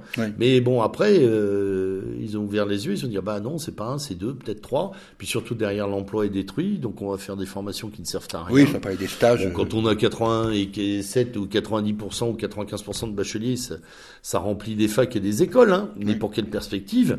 Voilà. Et, et ces gens-là dans leur dans leur piole étudiante dans laquelle euh, d'ailleurs euh, ils vivent, ils dorment, ils jouent, ils rient, euh, ils travaillent, ils dépriment, bah, et ça tourne en rond, ça tourne dur. Hein. Mm. Voilà. Alors, c'est pas une génération sacrifiée, parce que moi j'ai toujours en tête Benoît Méchin et, les lettres des poilus. Ça, mm. voilà, on mm. des sacrifiés, il y en a là. mais c'est une génération qui est, dont l'avenir endommagé et, et, ouais, dont l'avenir est très hypothéqué quand même sur, sur, le plan. Alors, on va voir, on va voir s'ils si, se tiennent à, à, la dépression ou à la ou aux pleurs et à l'automutilation, ou si jamais euh, eux aussi commencent à faire comme on l'a vu ailleurs en Europe, commencent à sortir et à tout casser, hein, mm. parce que ça aussi c'est un moment, euh, c'est une marmite qui peut exploser. Ça. Ah oui. Euh, Surtout qu'on fait porter le chapeau aux jeunes. Hein, les enfants vecteurs, les soirées étudiantes vecteurs de contamination, etc. On les a criminalisés finalement. Oui, hein. oui. Les rêves partis et compagnie. Et d'ailleurs, la presse s'en est donné à cœur joie, euh, mm. euh, en s'infiltrant, en dénonçant. Ah, sur cette fameuse rêve partie près de Rennes, qui n'a d'ailleurs a priori pas été suivie d'effets de, cluster. Enfin, je pense qu'on l'aurait su. Ça, c'est très intéressant sur le plan de l'agenda médiatique et sanitaire aussi. Je veux dire, voilà euh, cette rêve partie euh, qui a, qui a, fait bondir Darmanin d'ailleurs encore une fois, lui c'est un véritable génie euh, à ressort. Hein. Il bondit tout le temps mais ça donne rien, il fait faux bon en fait. Hein. Et derrière on les a testés, on a tracé, il ben, n'y a rien, il n'y a pas plus quoi. Non, voilà, pas plus. Faut, faut, Bien. Alors, ça, n'empêche pas le gouvernement de préparer ces échéances politiques. oui, parce que quand même ça c'est important. Hein. Puisque les élections régionales donc sont euh, qui devaient avoir lieu en mars sont donc reportées, si ma mémoire est bonne, au 13 au 13 et 20 juin. Il faut être honnête, tout le monde s'en fout. Ah non, puis personne n'ira là. Oui, alors je crois que les gens ils seront au bord de l'été avec une possibilité d'aller à la plage sans, sans masque. Oui, pour peu que oui, pour peu qu'il y ait un début d'ouverture, euh, là les gens vont se ruer sur l'ouverture et pas sur les urnes. Hein. Ah non, ça c'est clair, ça va encore faire des taux de d'abstention astronomique. Et ce, sur quoi, à mon avis, compte le gouvernement actuel. Oui, bien sûr. Parce que ça l'arrange, littéralement. ça fait passer euh, des guignols euh, euh, euh, pseudo-écologiste euh, et ça défait des majorités, ça découle des tas de trucs. Pour un peu qu'on aurait, pour un peu on aurait de la proportionnelle pour miner tout ça. Alors, ça nous amène à la proportionnelle pour d'autres élections législatives. Donc c'est la, c'est la tentative qu'a faite François Bayrou, aidé en cela par le Rassemblement National, la France Insoumise, l'UDI et Europe Écologie Les Verts. Oui. Bah, tous ceux qui et le Parti Radical, j'ai oublié. Tous ceux qui ont un intérêt à la faire. Oui, ceux qui ont un intérêt à la faire. Euh, bon, euh, visiblement, euh, ça va être compliqué parce que là, ils ont, ils ont trouvé que l'agenda parlementaire était trop surchargé pour voter un truc pareil. C'est bizarre. Hein. Bon, ils ont ils ont voté d'autres trucs qui auraient peut-être pu se passer, mais euh, ça, ils ne le font pas. Euh, d'ailleurs, on, a, quand même des débats sur la glossophobie. Euh, oui. Hein, glotto, glosso, je sais plus. Bref, hein, sur, la discrimination des accents. oui, la glottophobie. Mais oui, glottophobie. Mais on peut pas se pencher cinq minutes sur la proportionnelle. Sur la proportionnelle. bon, il faut reconnaître que François Bayrou, sur ce sujet, est constant dans sa démarche. Il a toujours demandé. Oui, depuis les années 80. Oui, oui, oui, tout à fait. Donc, ça. Et euh, il faut aussi dire que euh, les présidents de la République successifs, en tous les cas les deux derniers, euh, que ce soit Hollande et Macron, avaient promis l'instauration de la proportionnelle et qu'évidemment ils ne la font pas. Oui, bah, c'est comme le référendum par, je dirais par par des voies utilisables. Oui. hein. Donc voilà, donc entre régional et proportionnel, bah, tout ça bien sûr dans, avec la ligne de mire de l'élection présidentielle, Qui, si tout se passe bien, parce que au point où on en est, hein, euh, il y aura peut-être un virus moldave à ce moment-là. Bien sûr, hein. un, un variant. Donc euh, devrait avoir lieu l'année prochaine, euh, oh, pas à la même époque, mais un petit peu plus tard, euh, on va dire euh, c'est alentour de- d'avril-mai. Ouais. Euh, On n'a Bon. même pas, on n'a même pas, on n'a même pas la possibilité. Enfin, on l'imagine même pas. Finalement. oui, on l'imagine. Hein. Oui, Tout Oui, on devient, l'imagine tout pas. devient euh, On n'imagine pas et on n'imagine même pas la nature de la campagne euh, telle qu'elle se passerait si on était dans le schéma actuel, par exemple. La, la tronche du meeting. Et là, je... là, on aurait peut-être un, un, un tronche de meeting un peu à la sauce de, de de- de l'inauguration de Joe Biden avec des, Avec des drapeaux à la place des gens. ouais. Des Ah, drapeaux à la place ça, des gens, C'était ouais. drôle ça. Ouais. Ou, ou alors carrément, tu sais, un truc à la, à la Mélenchon là, avec des, Oui, du, oui, oui. avec Euh, du, de, de la 3D là. Oui, la 3D, du, Avec Des un hologrammes. Macron qui, euh, qui se matérialise dans, le, dans le salon. voilà, avec des militants en hologramme et des, et des candidats en hologramme, tout dans le virtuel. Il faut dire que quelque part, On est déjà. symbolique. On y est déjà. Ce, On y est serait, déjà. ce serait une forme de couronnement. Parce que la virtualité, elle est déjà là. Les forces politiques sont déjà virtuelles.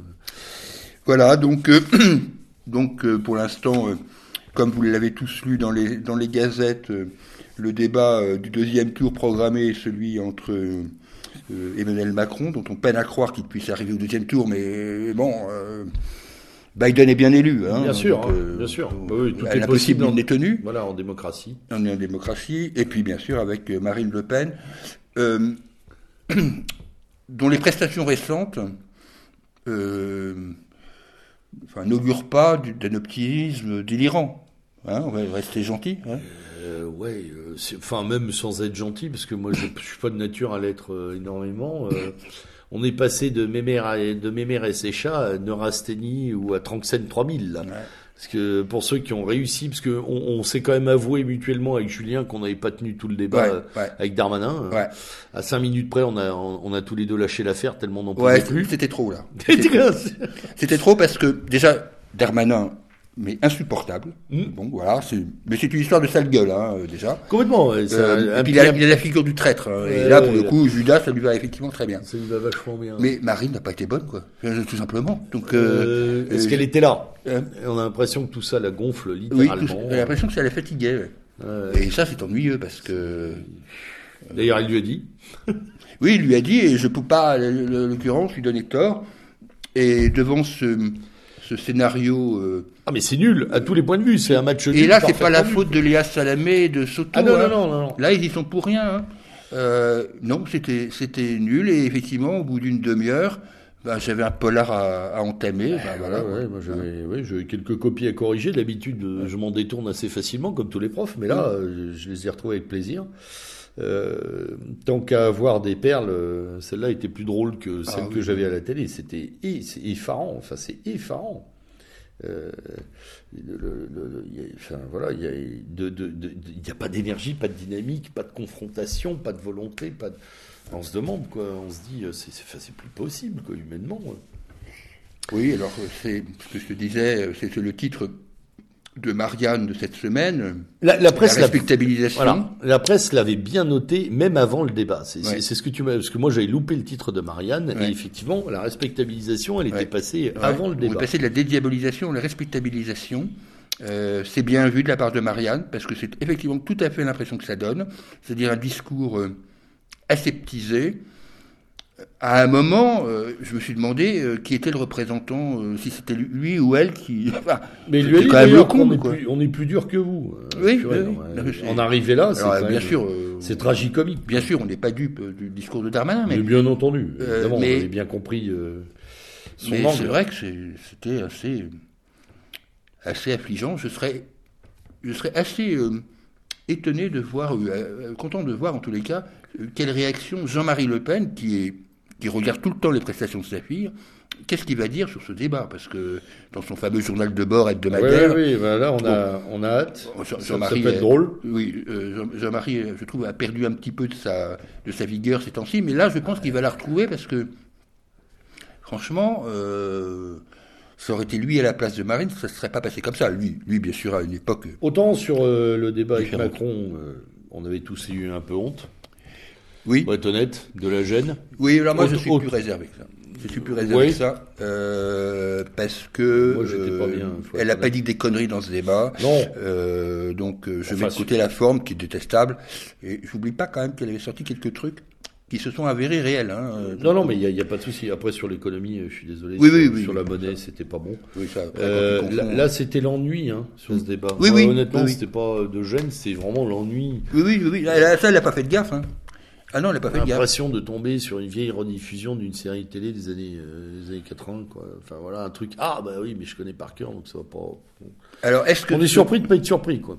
Est-ce que ce genre de comportement, puisque là on on est quasiment dans le domaine de l'attitude, va euh, pousser euh, d'autres candidats à désespoir Bon, en disant ça, je pense bien sûr au bruit qui court les salles de rédaction parisiennes. hein, Ah oui, est- oui, oui, c'est vrai. Qui est le débat, qui le débat euh, sur Éric Zemmour euh, et sa présence. euh, bon, moi, à titre personnel, j'y crois pas. Non, et puis moi, je trouve, je trouve que c'est pas du tout ce qu'il faudrait faire, mais bon.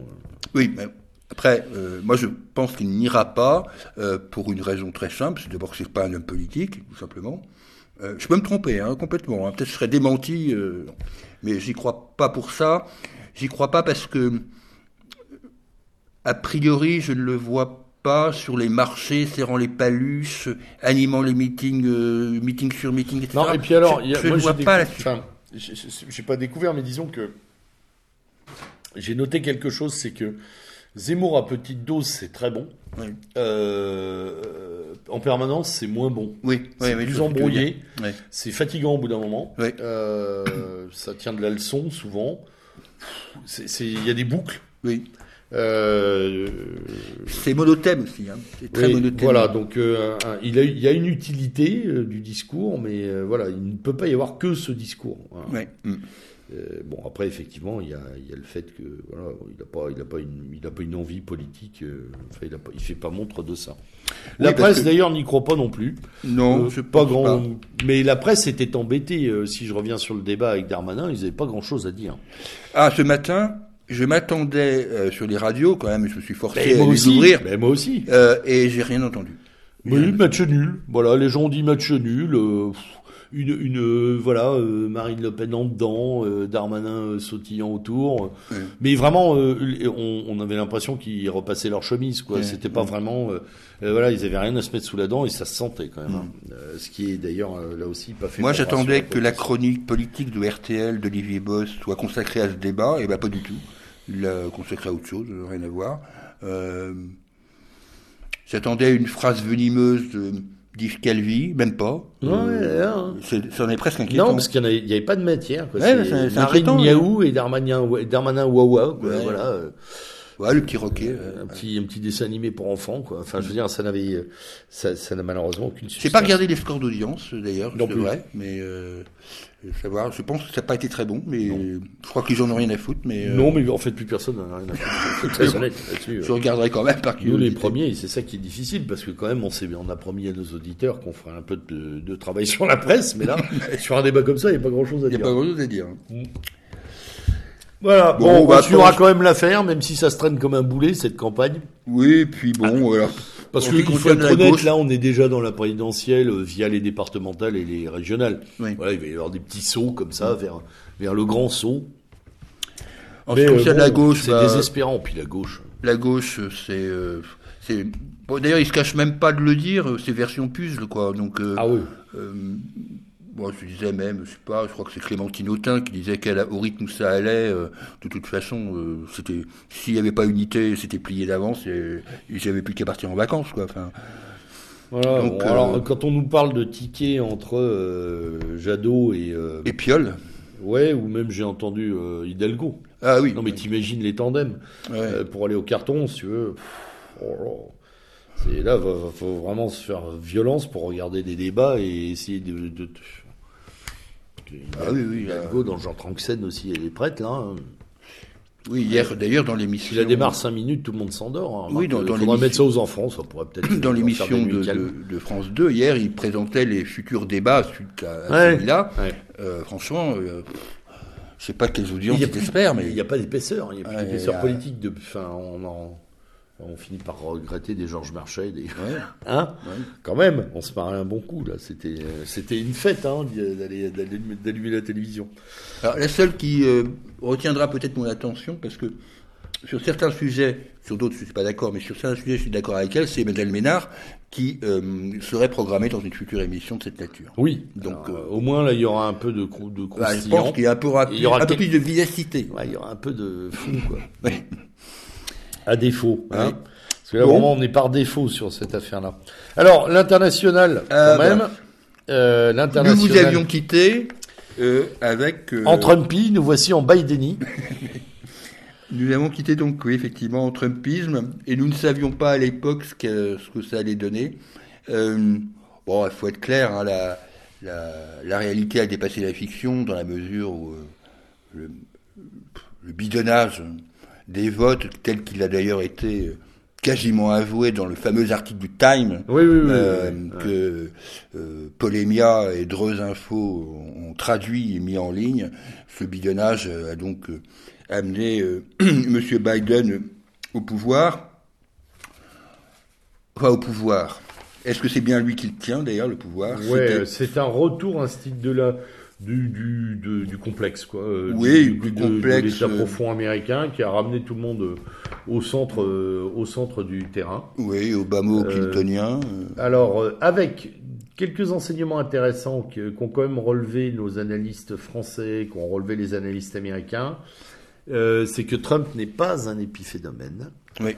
Euh, Trump a, capitalisé contre toute attente un électorat extrêmement nombreux et fourni sur son nom. Hmm. Une portion non négligeable de l'Amérique, et pas que blanche d'ailleurs, tout le monde l'a noté là aussi. Merci d'arrêter avec ces hmm. considérations débiles. Hmm, euh, on peut le voir d'ailleurs dans les votes catégoriels, noirs, portoricains, enfin euh, beaucoup chez les latinos. Pardon chez les latinos, ça Les latinos en masse, très très intéressant. Euh, au, sud-est des États-Unis comme au, au sud-ouest, hein, au sud-centre si on veut, Texas et compagnie. Euh, on a clairement aussi des configurations euh, que là, le National Endowment for Democracy et d'autres instituts ont bien noté entre l'Amérique des villes et l'Amérique des petites villes, mm. des métropoles et des petites villes. Ça ressemble un peu à nos affaires aussi, hein, il faut être honnête.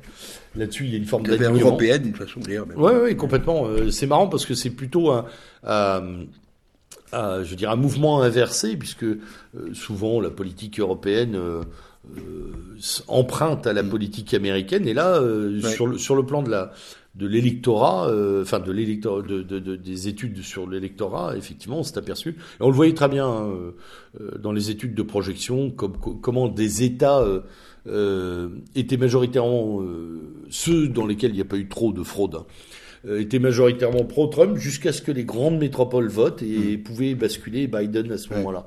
Donc il y a vraiment là aussi une encore une rupture anthropologique très lourde, très forte.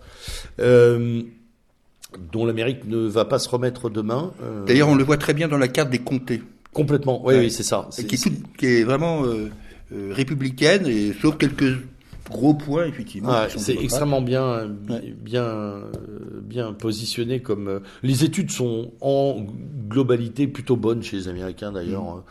Euh, alors, euh, par contre, le contrôle des votes, lui, euh, lui, il laisse à désirer. C'était la foire, hein, il faut être ah très honnête. ce que je note aussi, c'est que la foire n'a pas abouti à une remise en cause des votes. Mm. Ce qui montre la puissance quand même de l'infrastructure de l'État profond, mm. qui a dit non, ça suffit. je pense d'ailleurs, et ça le Times l'avait noté, le Washington Post a fait un article aussi là-dessus, sur le fait qu'une bonne partie des républicains s'étaient avait quasiment signé le contrat d'éviction de Trump aussi, euh, pour revenir à quelque chose dit normal. Mm. C'est-à-dire euh, en voulant vraiment faire de Trump un épiphénomène. Bon, mm. ils ont même été, enfin, ils ont été eux très surpris euh, de la de la de la puissance du vote, mm. de la puissance du vote. Donc c'est là là il y a vraiment il y a vraiment quelque chose d'intéressant. Après derrière. on a quand même toute cette affaire autour de comment ça s'appelle pardon? Euh, de, du Capitole, dont il faut dire un mot, hein, cette espèce de fausse rébellion qu'on a voulu faire passer comme telle d'ailleurs. Euh, bah, L'affaire du Capitole semble quand même avoir été en partie infiltrée et manipulée, ne serait-ce que par les deux bombes qui étaient placées dans le Capitole la veille. Euh, là, il y a, y a, eu certainement une manipulation. Moi, ce qui me gêne un peu dans l'affaire, c'est que quand même, euh, le président en exercice n'a pas pu euh, contrôler euh, globalement ce qu'il savait qu'il allait se passer, quoi.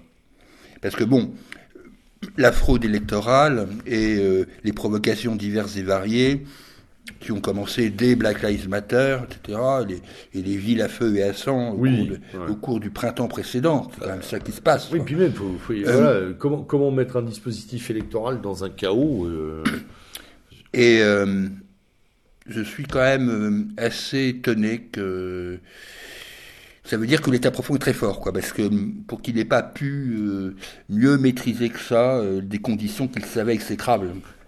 C'est ça qui, qui laisse Oui, un et peu puis, et puis il y a eu aussi, euh, je pense, une intoxication énorme avec cette histoire de, de, de Q, de Ouais. machin, de il allait arriver quelque chose. Je crois que les gens euh, se sont aussi euh, beaucoup emportés Oui. dans l'électorat de Trump en disant. de toute façon, il va se passer quelque chose et il ne s'est rien passé. Oui, c'est ça, être voilà. Très honnête. hein. Et donc il a laissé faire ça. ça c'est quand même un peu, un peu embêtant. Oui. Mais pour le reste, je suis d'accord avec toi. euh, le Trumpisme est, est rentré dans la vie politique américaine. Euh, après, est-ce qu'il se fera sous l'égide du Parti républicain ou est-ce qu'il se fera Alors dans oui, un, c'est parce dans que un voilà, tiers parti la presse américaine parle de la création d'un parti autour de Donald Trump. Ouais, le Parti des patriotes ou le Parti patriotique. parti enfin, patriotique, oui, qui. euh, Bon, euh, évidemment, ça poserait problème parce que ça diviserait évidemment. Euh, ah bah, c'est du pain béni pour les démocrates. Oui, voilà. Ça Quoique eux camp, aussi ont des problématiques euh, lourdes, hein, parce Ouais. que le Parti démocrate est quand même découpé en trois tranches. oui, oui. Entre euh, les démocrates conservateurs, les modérés et, euh, Et les, les- la démocrates. branche Sanders, ouais. la branche, et puis même une branche d'extrême gauche jeune, et qu'à voir les, les Oui, députés élus, hein, il y a des dingos là chez eux. hein. Euh, on est quand même avec des gens un peu foufous, euh, voilés, euh, issus de minorités euh, indescriptibles d'ailleurs, euh, dont on a peine à trouver euh, l'origine, et qui réclament toujours plus de, de fractionnement, toujours plus de, de découpage de l'autorité. Il y a, il y a un- Moi, je crois que le bilan, c'est que l'Amérique aujourd'hui est stasée, littéralement stasée. Elle est, pff, elle est retournée au boulot, quoi. Ouais. Euh, Par contre, il y a un élément qu'il faut absolument bien prendre en compte parce que celui-là, il est pour l'instant hyper durable et hyper inquiétant. C'est ce qui s'est passé euh, avec les GAFAM, quoi. voilà. Euh, parce que quoi que Et il quoi fallait le faire, ça. Voilà. J'allais venir justement, parce que il, fa- il fallait le faire quand même, de couper le sifflet au président des États-Unis Ah, l'exercice Ah oui, c'est quand sur même, six médias. ouais, c'est quand même très fort, quoi. Avec comme ligne de défense, nous sommes euh, propriétaires, ce qui est d'ailleurs une ligne de défense tout à fait euh, capitalistique, nous sommes propriétaires de nos moyens, nous sommes des acteurs privés, nous faisons ce que nous voulons avec nos clients. Bon. Alors c'est une chose, c'est très important parce que ça veut dire qu'ils se tiennent comptables du contenu. Oui. Donc ça veut dire que quand ils diffusent des vidéos de djihadistes, ils sont aussi comptables de leur contenu. Ou, ou qui laissent traîner de la pédophilie, Ah bah oui. voilà, ou des appels au meurtre des copains de Erdogan et compagnie. Exactement. hein. Voilà. Donc euh, il faut qu'ils fassent attention à ça parce que s'ils deviennent des éditeurs, Eh oui. eh pourquoi oui. pas Oui, bien Mais sûr. alors, dans ce cas-là, C'est euh, ce la défense embrouillée d'ailleurs de, de- dans les médias du patron de Twitter. hein. oui, qui au départ a vraiment lourdement défendu sa position en disant que j'ai le droit, je fais ce que je veux, etc. Et qui après, euh, il a vu les conséquences. il a vu les conséquences. Euh, on a eu en même temps les glissements de WhatsApp, etc. Le rush de millions de personnes sur des Ouais, applis cryptées. Ouais. Euh, c'est un peu, d'ailleurs, on observe un peu euh, un parallèle, entre euh, le passage de la presse mainstream à de la réinfo de toutes sortes, plus ou moins d'ailleurs qualitative, et avec le passage d'applis des GAFAM vers des applis soit plus libertaires, soit plus, plus affinitaires. Enfin, il y a quelque chose qui bouge là aussi. Avec cette question lancinante de qu'est-ce qui reste de droit de droit d'expression et de droit, euh, euh, voilà, de, de- de droit à l'expression, de droit euh, je dirais, politique, hein, de droit naturel, mm. positif, dans un espace privatisé. Mm. Et ça fait, à mon avis, un tel effet que on est quand même dans l'entourage de Biden en train de parler d'une nouvelle loi antitrust, quoi, de démantèlement des GAFAM. Ce qui est quand même extrêmement intéressant parce que euh, ils ont quand même été élus avec les GAFAM. Oui, on peut être honnête. Hein, voilà. Ça c'est clair. Zuckerberg euh, et Biden, c'est le grand amour. Ça l'a toujours été. Oui, oui, il n'est pas impossible que. Alors après, est-ce que ça ira jusqu'au bout? Là, je suis plus circonspect parce que je pense que démanteler les GAFAM, c'est laisser passer les Batix. Hein, ouais, alors il euh, faudrait. le pendant chinois. Hein. Il y a une condition légale. Il faudrait pour cela qu'il y ait une modification de la loi antitrust. Parce que dans la loi antitrust, il y a une composante financière qui intervient. Or, quand tu es sur Facebook, quand tu es sur WhatsApp, tu ne payes rien. Oui, mais tu rapportes de l'argent. Mais tu rapportes de l'argent. Mais tu ne payes rien. Euh, c'est en cela un peu différent des grands démantèlements euh, comme celui d'ITT par exemple. Oui, voilà, euh, Ou même des, des, des, compagnies ferroviaires. Oui, ou des, compagnies oui, ou pétrolières. Ou pétrolières, voilà, la crise de 29 avec les grands démantèlements, etc. Et c'est une nouvelle configuration avec en plus un président, enfin bon, une équipe présidentielle autour de Biden qui repart sur des euh, des lignes ultra connues, anti, anti-russes, euh, anti-chinoises, de manière très agressive d'ailleurs. Mm, mm. Euh, alors, dans le discours pour le moment, on verra les faits, mais il y a déjà eu des échanges musclés avec Xi Jinping et Vladimir Poutine, hein, qui sont tout à fait diamétralement opposés à ce qu'il y avait. voilà, parce que Trump avait eu des passes d'armes avec la Chine, mais avait signé des accords commerciaux tout de même. Et il faudra surveiller de près ce qui se passe aux, alentours de Taïwan. Euh, hmm. Et d'une façon générale de la mer de Chine. Hein. Alors là, on a eu des déploiements de flotte, hein, hmm. on le sait, hein, tout le monde a montré les muscles, le menton et les bras. Les, la presse en a longuement parlé, notamment la presse spécialisée. et d'ailleurs, c'est à l'aune de ce de cette observation sur la Chine que l'on doit prendre en compte l'affaire birmane, mmh. puisque l'armée, enfin il faut bien avoir conscience que l'armée birmane est pro-chinoise. Complètement. donc euh, c'est comme ça qu'on peut comprendre le débarquement euh, de Aung San Suu Kyi. Euh, oui, résidence surveillée, etc.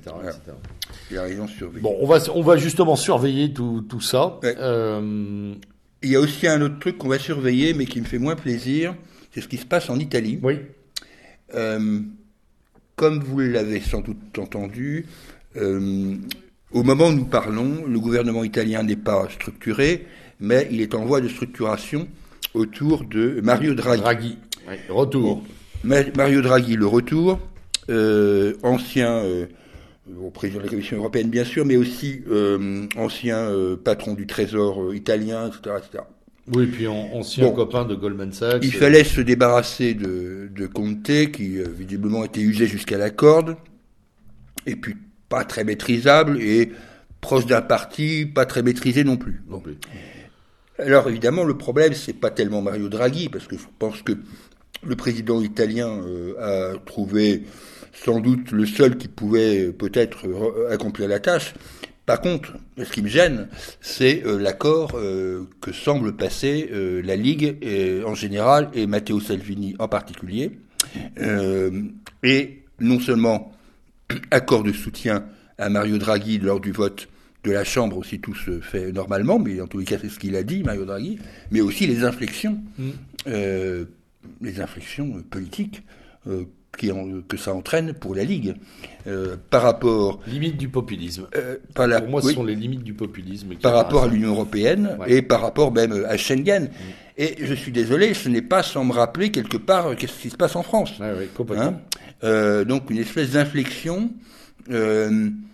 avec ce mirage de changer l'Europe, enfin l'Union, pardon, changer l'Union européenne, pardon, de l'intérieur, euh, mirage que honnêtement euh, nous avons tellement dénoncé euh, que je vois mal comment nous pourrions aujourd'hui nous y euh, rallier. Oui, parce que après il y a après il y a bon il y a les Polonais, les Hongrois qui font oui qui montrent quand même qu'on peut résister, mais pour l'instant ils n'ont pas modifié intrinsèquement la trajectoire. Non, ils n'ont pas modifié la trajectoire pour l'instant. Ils ont ils, euh, appellent à modifier, mais ils sont pas encore en. Alors effectivement, si si dans cette politique là, euh, Matteo Salvini arrivait à négocier un accord avec le groupe de Visegrad, je pourrais comprendre. Mais il n'y a pas. Pas. Non, non, non, on n'a rien vu dans la presse italienne là-dessus. Ouais. Enfin, on n'a rien vu de- dans les déclarations. Ouais, d'ailleurs, oui, oui, oui. C'est pas du tout ça. hein. C'est pas du tout ça. Donc, euh, ça C'est vrai que c'est euh, très inquiétant. alors, ça augure par Enfin, contre- inquiétant, non. c'est- enfin, Ça augure par contre, et c'est ça ça, la presse mainstream le dit, ça augure aussi du bon pour Fratelli d'Italia. Oui. Euh, car euh, on l'a peu remarqué, mais dans les sondages qui donnaient la coalition dite de centre-droit, c'est comme ça qu'ils appellent, euh, l'alliance de la Ligue de la Fratelli d'Italia et de Forza Italia, il y avait 40%. Mais la structuration des 40% avait beaucoup évolué cet an dernier. elle a- il y a eu des bascules. Oui, Et euh, la montée en puissance de Fratelli d'Italia est importante C'est vrai. puisqu'on arrivait aux alentours de 16-17% pour Fratelli d'Italia, alors que je rappelle que longtemps, Fratelli d'Italia stagnait à 7, 8, 10%. C'est vrai. Donc, euh, bon. Et euh, Giorgia Meloni, était d'ailleurs elle, considéré comme un appoint. hein. Ouais. et elle, Giorgia Meloni, elle, elle se considère pas du tout liée euh, à Mario Draghi, Absolument d'après euh, ce, que, euh, de ce que je sais. euh, Je commence à faire attention maintenant avec les Italiens. Ouais. Par contre, Berlusconi, oui, bien sûr, euh, lui, il serait assez partant. Comme d'hab. Enfin bon, pour ce qui reste de Forza Italia, Voilà, c'est ce que j'allais dire. hein. c'est pas très grave. Les scories de, de Forza Italia. Alors, un mot sur euh, euh, la situation russe pour terminer. Oui, Euh, euh, bah, la situation russe. euh, avec l'affaire Navalny qui rebondit. Oui, je faisais allusion à l'affaire Navalny, en l'occurrence. euh, euh, Aimé de la presse, mais moins aimé maintenant. oui, moi j'aimais maintenant parce que dans cette affaire Navalny qui a été montée en exergue euh, par les médias pendant plusieurs jours, hein, ça quand même, ça cartonnait hein, sur, oui, euh, complètement. sur Poutine et voilà. Euh, bon, on, on est quand même revenu à des choses un peu plus sérieuses. Euh, il, il faut rappeler quand même que Navalny est un escroc, déjà, tout simplement. Euh, et on est quand même bien placés, nous Français, pour le savoir, puisque la société victime de l'escroquerie est une société française, c'est Oui. Rocher, Oui. euh, et pas pour et pas pour euh, 3 francs 6 sous, pour Non. quelques centaines de milliers d'euros. Euh, donc, en plus, la vidéo tournée par l'un des collaborateurs, enfin sur l'un des collaborateurs proches de Navalny, avec le deuxième attaché de l'ambassade de Grande-Bretagne, euh, vidéo bien, évidemment sonorisée, montant la compromission de, la bande à Navalny avec euh, une force de puissance étrangère, euh, tout simplement. Euh, c'est pas terrible. Euh, L'affaire du palais de Poutine, qui s'est avéré ne- n'être absolument pas le palais de Poutine, euh, présenté par Navalny, a été un peu grossier aussi. Tout ça est clair. Il n'en reste pas moins qu'il faut quand même que Vladimir Poutine, au niveau de sa politique intérieure, euh, soit vigilant. Et une érosion Parce qu'il y a une érosion. réelle. Et, et il y a, euh, je pense que les, les manifestations qui ont eu lieu en Russie n'étaient pas tant de défense de Navalny, dont tout le monde, Ouais. globalement tout le monde se fout, hein, euh, puisque le- son parti libéral, son parti euh, euh, ne pèse rien dans, dans l'espace politique russe. En revanche, il y a en Russie des mécontentements liés, euh, liés aux retraites, liés au niveau de vie, liés, enfin, liés à des choses très... euh, Et puis une érosion, enfin je veux dire. Et puis, oui, c'est vrai, y a Poutine est là le temps. depuis. euh, le temps passe. il oui. est là depuis 99. Oui, Euh, depuis 99. un- J'en discutais avec un ami il y a quelques jours qui me disait regarde, euh, il y a des, euh, c'est un peu comme avec euh, comment il s'appelle euh, le Biélorusse euh, euh, Loukachenko.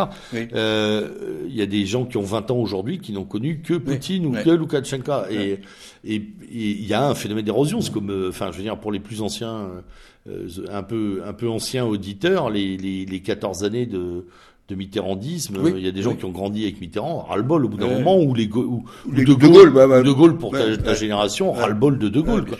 Il y a un moment, il y a aussi ça, ce phénomène de euh, très connu d'usure de l'élite au pouvoir. euh, de toute façon, quoi qu'elle fasse d'ailleurs, euh, Ouais. à un moment, les gens disent, c'est bon. Oui, tout à fait. Il y a des cycles. Quel que Voilà. soit et, ça, le- et ça, de toute façon, cette érosion, elle est là.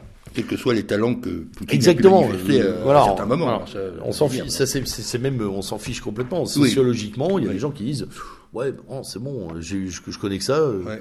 Je suis né avec, hein, je suis né avec, hein, je connais que ça, j'ai envie de voir autre chose, etc. Euh, Ça correspond plus à ce que je pense, ou pas complètement d'ailleurs. Et puis il y a une forme de paternalisme aussi que le- dont les gens peut-être n'ont plus besoin maintenant en Russie. Est-ce que c'est Oui. vrai ou pas?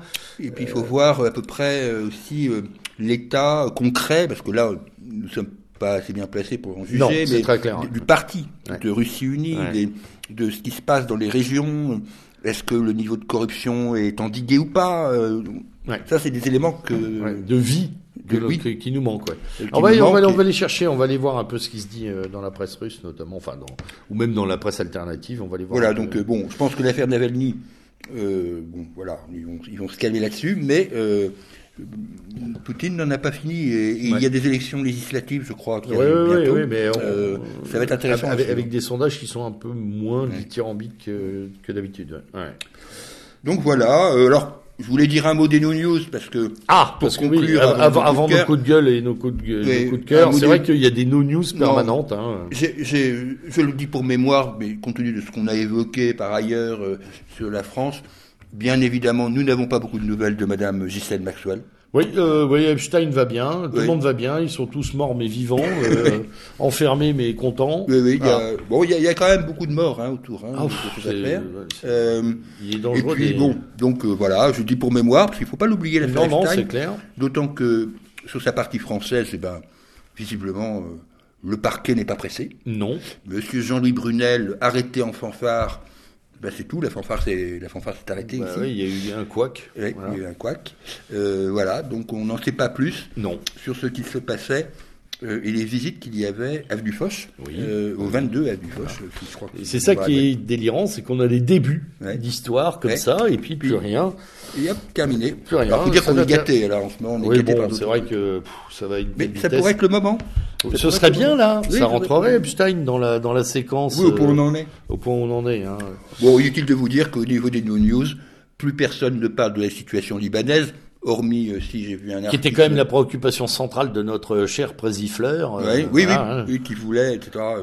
Refonder le Liban. Bah, Alors je suis un peu méchant parce que je crois qu'il y a eu un article récent, là aussi dans Marianne ou autre. euh, Ouais, mais enfin c'est Euh, très périphérique. euh, C'est très, c'est- anecdotique. On a peu d'infos. Euh, La Libye, la Libye. N'en qui- parlons pas, tout va bien. Hmm Hein, la Libye, tout va bien. Ah ben, un elle, a retourné euh, comme le demandait Elle, elle- elle reçoit à peu près le même traitement que la Somalie actuellement. Hein, Mais- de, de- Somalie qui depuis 20 ans est ravagée par des guerres de, de clans. Enfin bon, c'est à peu près ça. Et je rassure nos éditorialistes, euh, Bachar el-Assad, euh, ça va pas, hein. ça va pas, il va partir. hein. Bah non, il est toujours là. Pareil. Bon, et puis il y a toujours une guerre au Yémen aussi qui n'intéresse Ah oui, la guerre au personne, Yémen, hein, ouais, voilà, Ouais. et qui pourtant est un, un véritable drame euh, humanitaire euh, d'après. Oui, c'est euh, sans bon. doute le plus gros grave Oui, débat humanitaire. Mais bon, il faut lire la presse en- anglophone hein, pour savoir Ouais. qu'il y a- il y a une guerre au Yémen, Ouais. parce que en France on ne sait pas. Ouais. On sait Là- toujours pas où est le Yémen. On va voir ce que va faire euh, Monsieur Biden sur cette affaire avec ses petits amis saoudiens. Donc je sais pas. Ouais, on va voir ça parce que là, pour l'instant, c'est quand même, c'est quand même effroyable. Et puis, et puis, et puis, nos migrants Et qui continuent à migrer. nos migrants, Voilà, on ferme les frontières, il y a du Covid partout, mais il en rentre de partout. Alors, j'ai- euh, bien sûr, je m'en Mais on inquiète n'en en parle France. plus. hein, Mais je suis l'affaire grecque, bien sûr, Ouais. comme vous le savez. Et là, euh, là, ça barde quand même. Ça barde en, en- en trace. Euh, le ministre des Migrants, parce qu'il l'appelle comme ça maintenant, le ministre des Migrants en Grèce, c'est Mitarakis. Hein. Il n'y a pas à confondre avec Mitsotakis. Mitarakis. Il s'est fait accueillir euh, à coups de escrocs, voleurs, traîtres, euh, dans des petits villages de, du fin fond de la Thrace, parce qu'il a promis l'arrivée euh, à un maire d'une ville grecque, il a dit euh, de toute façon, vous n'êtes pas content, mais moi je vais vous en amener 10 000. Hmm. Voilà, 10 000 migrants. Bon, et il y a à peu près, sont calculés dans ce coin-là de la Grèce, 30 villes nouvelles. Mm. 30. Alors évidemment, les Grecs déjà qui sont asphyxiés par le Covid, enfin le traitement du Covid, plus cette affaire, bon, euh, la Grèce est en voie de... J'allais dire d'insurrection, même si j'y crois plus trop, parce que ça, il y a longtemps qu'ils auraient déjà dû... Mm. Ils auraient dû Il y avait s'insurger. 30 000 raisons de le faire pendant Ouais, des, des ouais. années, mais c'est vrai que voilà, les migrants continuent de migrer, euh, on continue de les accueillir, de les placer. Et la jeunesse grecque fuit. Elle Voilà. fuit le pays. Elle fuit le pays, notamment vers l'Allemagne. Oui, notamment vers le c'est qu'elle va vers l'Allemagne. Ouais. Le comble, c'est ça, mais bon, c'est- on n'est pas un, un paradoxe près aujourd'hui. Alors, coup de cœur, coup de gueule pour terminer cette, Alors. euh, cette émission. Moi, j'en ai deux coups. de- Alors, un, un coup de cœur et, et un, autre, un autre coup que je vais expliquer. Un coup de cœur. euh, bah, j'ai bien aimé le dernier numéro d'éléments euh, consacré aux, aux animaux et au bien-être animal. J'ai trouvé que c'était un. Alors, je sais que ce, tout le monde ne partage pas dans les lecteurs d'éléments cette opinion. Non, hein, effectivement, il y a eu des réactions très contrastées. Oui, il y a eu euh, des, gens qui disent mais qu'est-ce que c'est que ce truc-là? Moi, j'ai bien aimé. Et donc voilà, euh, j'ai trouvé que c'était intéressant.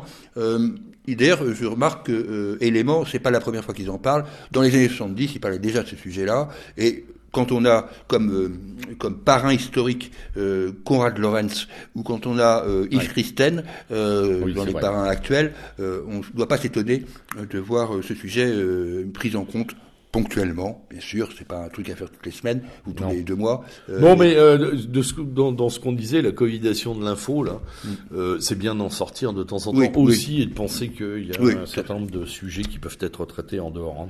Alors l'autre, l'autre c'est pas un coup, de, l'autre c'est pas un coup de cœur, c'est plutôt un, euh, ben, un double coup quoi, de, de gueule et coup de cœur. Euh, le coup de gueule, c'est l'affaire Mediapro. Ah ouais, Euh, je pensais bien que t'allais pas en parler. J'osais pas. Je n'osais pas te le dire. Mais je savais que tu te réservais. On n'en a pas parlé dans le cadre des médias, mais enfin c'est, une escroquerie exceptionnelle. C'est extraordinaire. Ouais. Euh, une escroquerie doublée d'une incompétence faramineuse de la Ligue de football professionnel. Euh, c'est vraiment, euh, je suis quand même étonné que on ne se retourne pas euh, envers les patrons de la Ligue de l'époque, donc Monsieur Quillot et Madame Bois de la Tour. Donc ça, c'est mon parti coup, ma partie coup de gueule. Et j'ai un peu honte de le dire, mais un peu coup de cœur quand même pour le, rapatriement du football sur, non pas sur Canal+, c'est pas tellement ça, mais c'est sur une chaîne unique où les abonnés vont pouvoir globalement s'y retrouver, parce que la multiplication euh, des sûr, abonnements ouais, euh, était quand même problématique. Euh, je pense que tout le monde l'a compris. Le football, comme toute activité sportive, hein, mais bon, je prends l'exemple du football, ça a été criant, a, a un besoin d'exposition.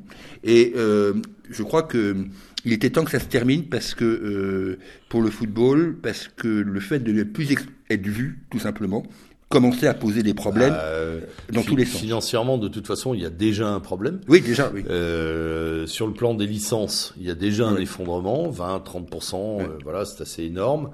Euh, sur la qualité de, de- du spectacle, il y en aura un aussi de toute façon. Alors, déjà que le terme, parce spectacle du football, baissant, euh, Pour les amateurs comme, Ouais, comme bon, moi, c'était déjà pas Je voulais terrible. pas être méchant, mais. Non, c'est pas terrible, ce qu'on voit par rapport aux autres championnats étrangers. Bon, mais alors là, on Quand voyait plus du tout. Bon, après, euh, quand tu vois sur Canal qu'on se pose la question de savoir euh, si on doit pas laisser le rugby à son horaire du dimanche soir, quand même. euh, Oui, oui, oui, oui, tout à fait. dire que le foot a quand même Tout à fait. Et, voilà. et là, ils étaient en position de force parce que les audiences du rugby euh, du dimanche soir étaient euh, largement supérieures sûr. aux audiences du football du dimanche soir sur Téléfoot. Bien sûr. C'est- quand même impressionnant, quoi. Ouais. Ben voilà. Bon, c'est pas pour me déplaire, moi j'aime le Oui, mais tout je le sais monde le sait. hein, c'est- un verre plein et un verre vide. Euh, ok, moi j'ai quelques coups de cœur euh, littéraires surtout. hein, je rappelle quelques titres que j'ai lus ces derniers temps. La Bibliothèque du jeune européen aux éditions du Rocher, là, une remarquable sélection de, de ce que j'appelle des œuvres de transmission, hein, sous la direction d'Alain Benoît et de Guillaume Travers. Euh, très bon bouquin, il y a pas mal de textes fondateurs, euh, de fiction, de mythologie, qui sont vraiment très très intéressants. J'ai relu un bouquin plus ancien euh, de Christopher Lash qui s'appelle Le mois assiégé. Euh, aux éditions Climat, euh, qui est vraiment, euh, c'est un de nos camarades qui sur un réseau social en parlait et qui m'a donné euh, l'envie de le lire. Je ne le connaissais pas. Euh, un essai de psychologie politique extraordinaire sur euh, vraiment très très vraiment très très actuel non, sur la préservation de l'intégrité personnelle face à une espèce d'information continuelle de mode survie. Voilà, Mm. où on, on essaie de détruire le moi par cette espèce de mise en survie permanent, terrorisme, euh, virus, etc. Donc c'est c'est plutôt intéressant. Et enfin, euh, je salue euh, encore une fois l'ouvrage de Franck Bulleux, La guerre sociale qui vient, qui a terminé deuxième du prix du livre. euh, alors je sais plus comment Oui. s'appelle le titre. la presse libre. La la presse libre avec euh, livre arbitre, Oui, présent, etc. Voilà, donc euh, c'est un bon bouquin qu'il faut et battu de façon très honorable par euh, Gabriel Cluzel. Oui, Et- voilà. Euh, donc ça, c'était sympa de, de voir cette compétition d'ailleurs, qui était plutôt euh, plutôt bien menée. Et puis je j'interviewerai Franck euh, Bulleux dans peu de temps sur ce bouquin-là que je que je termine. Euh, et puis euh, un dernier coup de cœur sur l'entretien qu'a livré euh, comment s'appelle-t-il notre marcheur blessé euh, et romancier Sylvain Tesson. Sylvain Tesson, voilà, chez Daphné Dumouriez sur la chaîne parlementaire, elle mène des entretiens qui s'appellent les grands entretiens, je crois, ou le grand entretien, et 28 minutes avec Tesson sur sa vie, son œuvre, c'est toujours très plaisant. Voilà, c'est plutôt profond, bien mené. Euh, très intéressant. Donc ça, ça faisait partie des petites choses médiatiques qui étaient plutôt sympas. Euh, un coup de gueule rapide sur euh, l'impossible chiffrage global, hormis peut-être chez Jovanovic, mais je vais me replonger sur, ce, sur ces affaires. Sur le quoi qu'il en coûte, parce que j'essaie de comprendre ce qu'il va en coûter, notamment sur le plan du chômage, de la destruction des entreprises, de la dette des entreprises, et c'est très difficile. Alors on a des articles ponctuels dans la presse spécialisée, quelques tentatives d'articles dans la presse généraliste, mais pas de, on n'a pas une enquête globale. On sait par secteur les plans sociaux, euh, les endettements, les machins. On sait qu'il y a des, voilà, il y a des difficultés secteur par secteur, mais on a, euh, le Covid est en train de tuer aussi euh, cette espèce de vision qu'on doit avoir là-dessus. Donc ça c'est compliqué. Et puis, et puis, c'est même pas un coup de gueule parce que je pense qu'il n'y a plus grand chose à gueuler là-dessus, mais le euh, la dernière pirouette asselinesque, euh, l'affaire Asselineau qui rejoint toutes celles qu'on a vues là. Euh, j'ai vu la vidéo d'Asselineau, c'est pathétique. Voilà, c'est bon. Ça fait partie un peu de ces de ces fins de cycle que l'on observe comme ça, mm. où des tas de mm. choses se, se, déroutent. C'était c'était c'est tragicomique. Ouais, tragicomique. Voilà, complètement. Mais attention euh, justement, et ça c'est un coup de gueule aussi, euh, je, je, pense, euh, je pense que nos milieux deviennent assez cyniques. Hmm.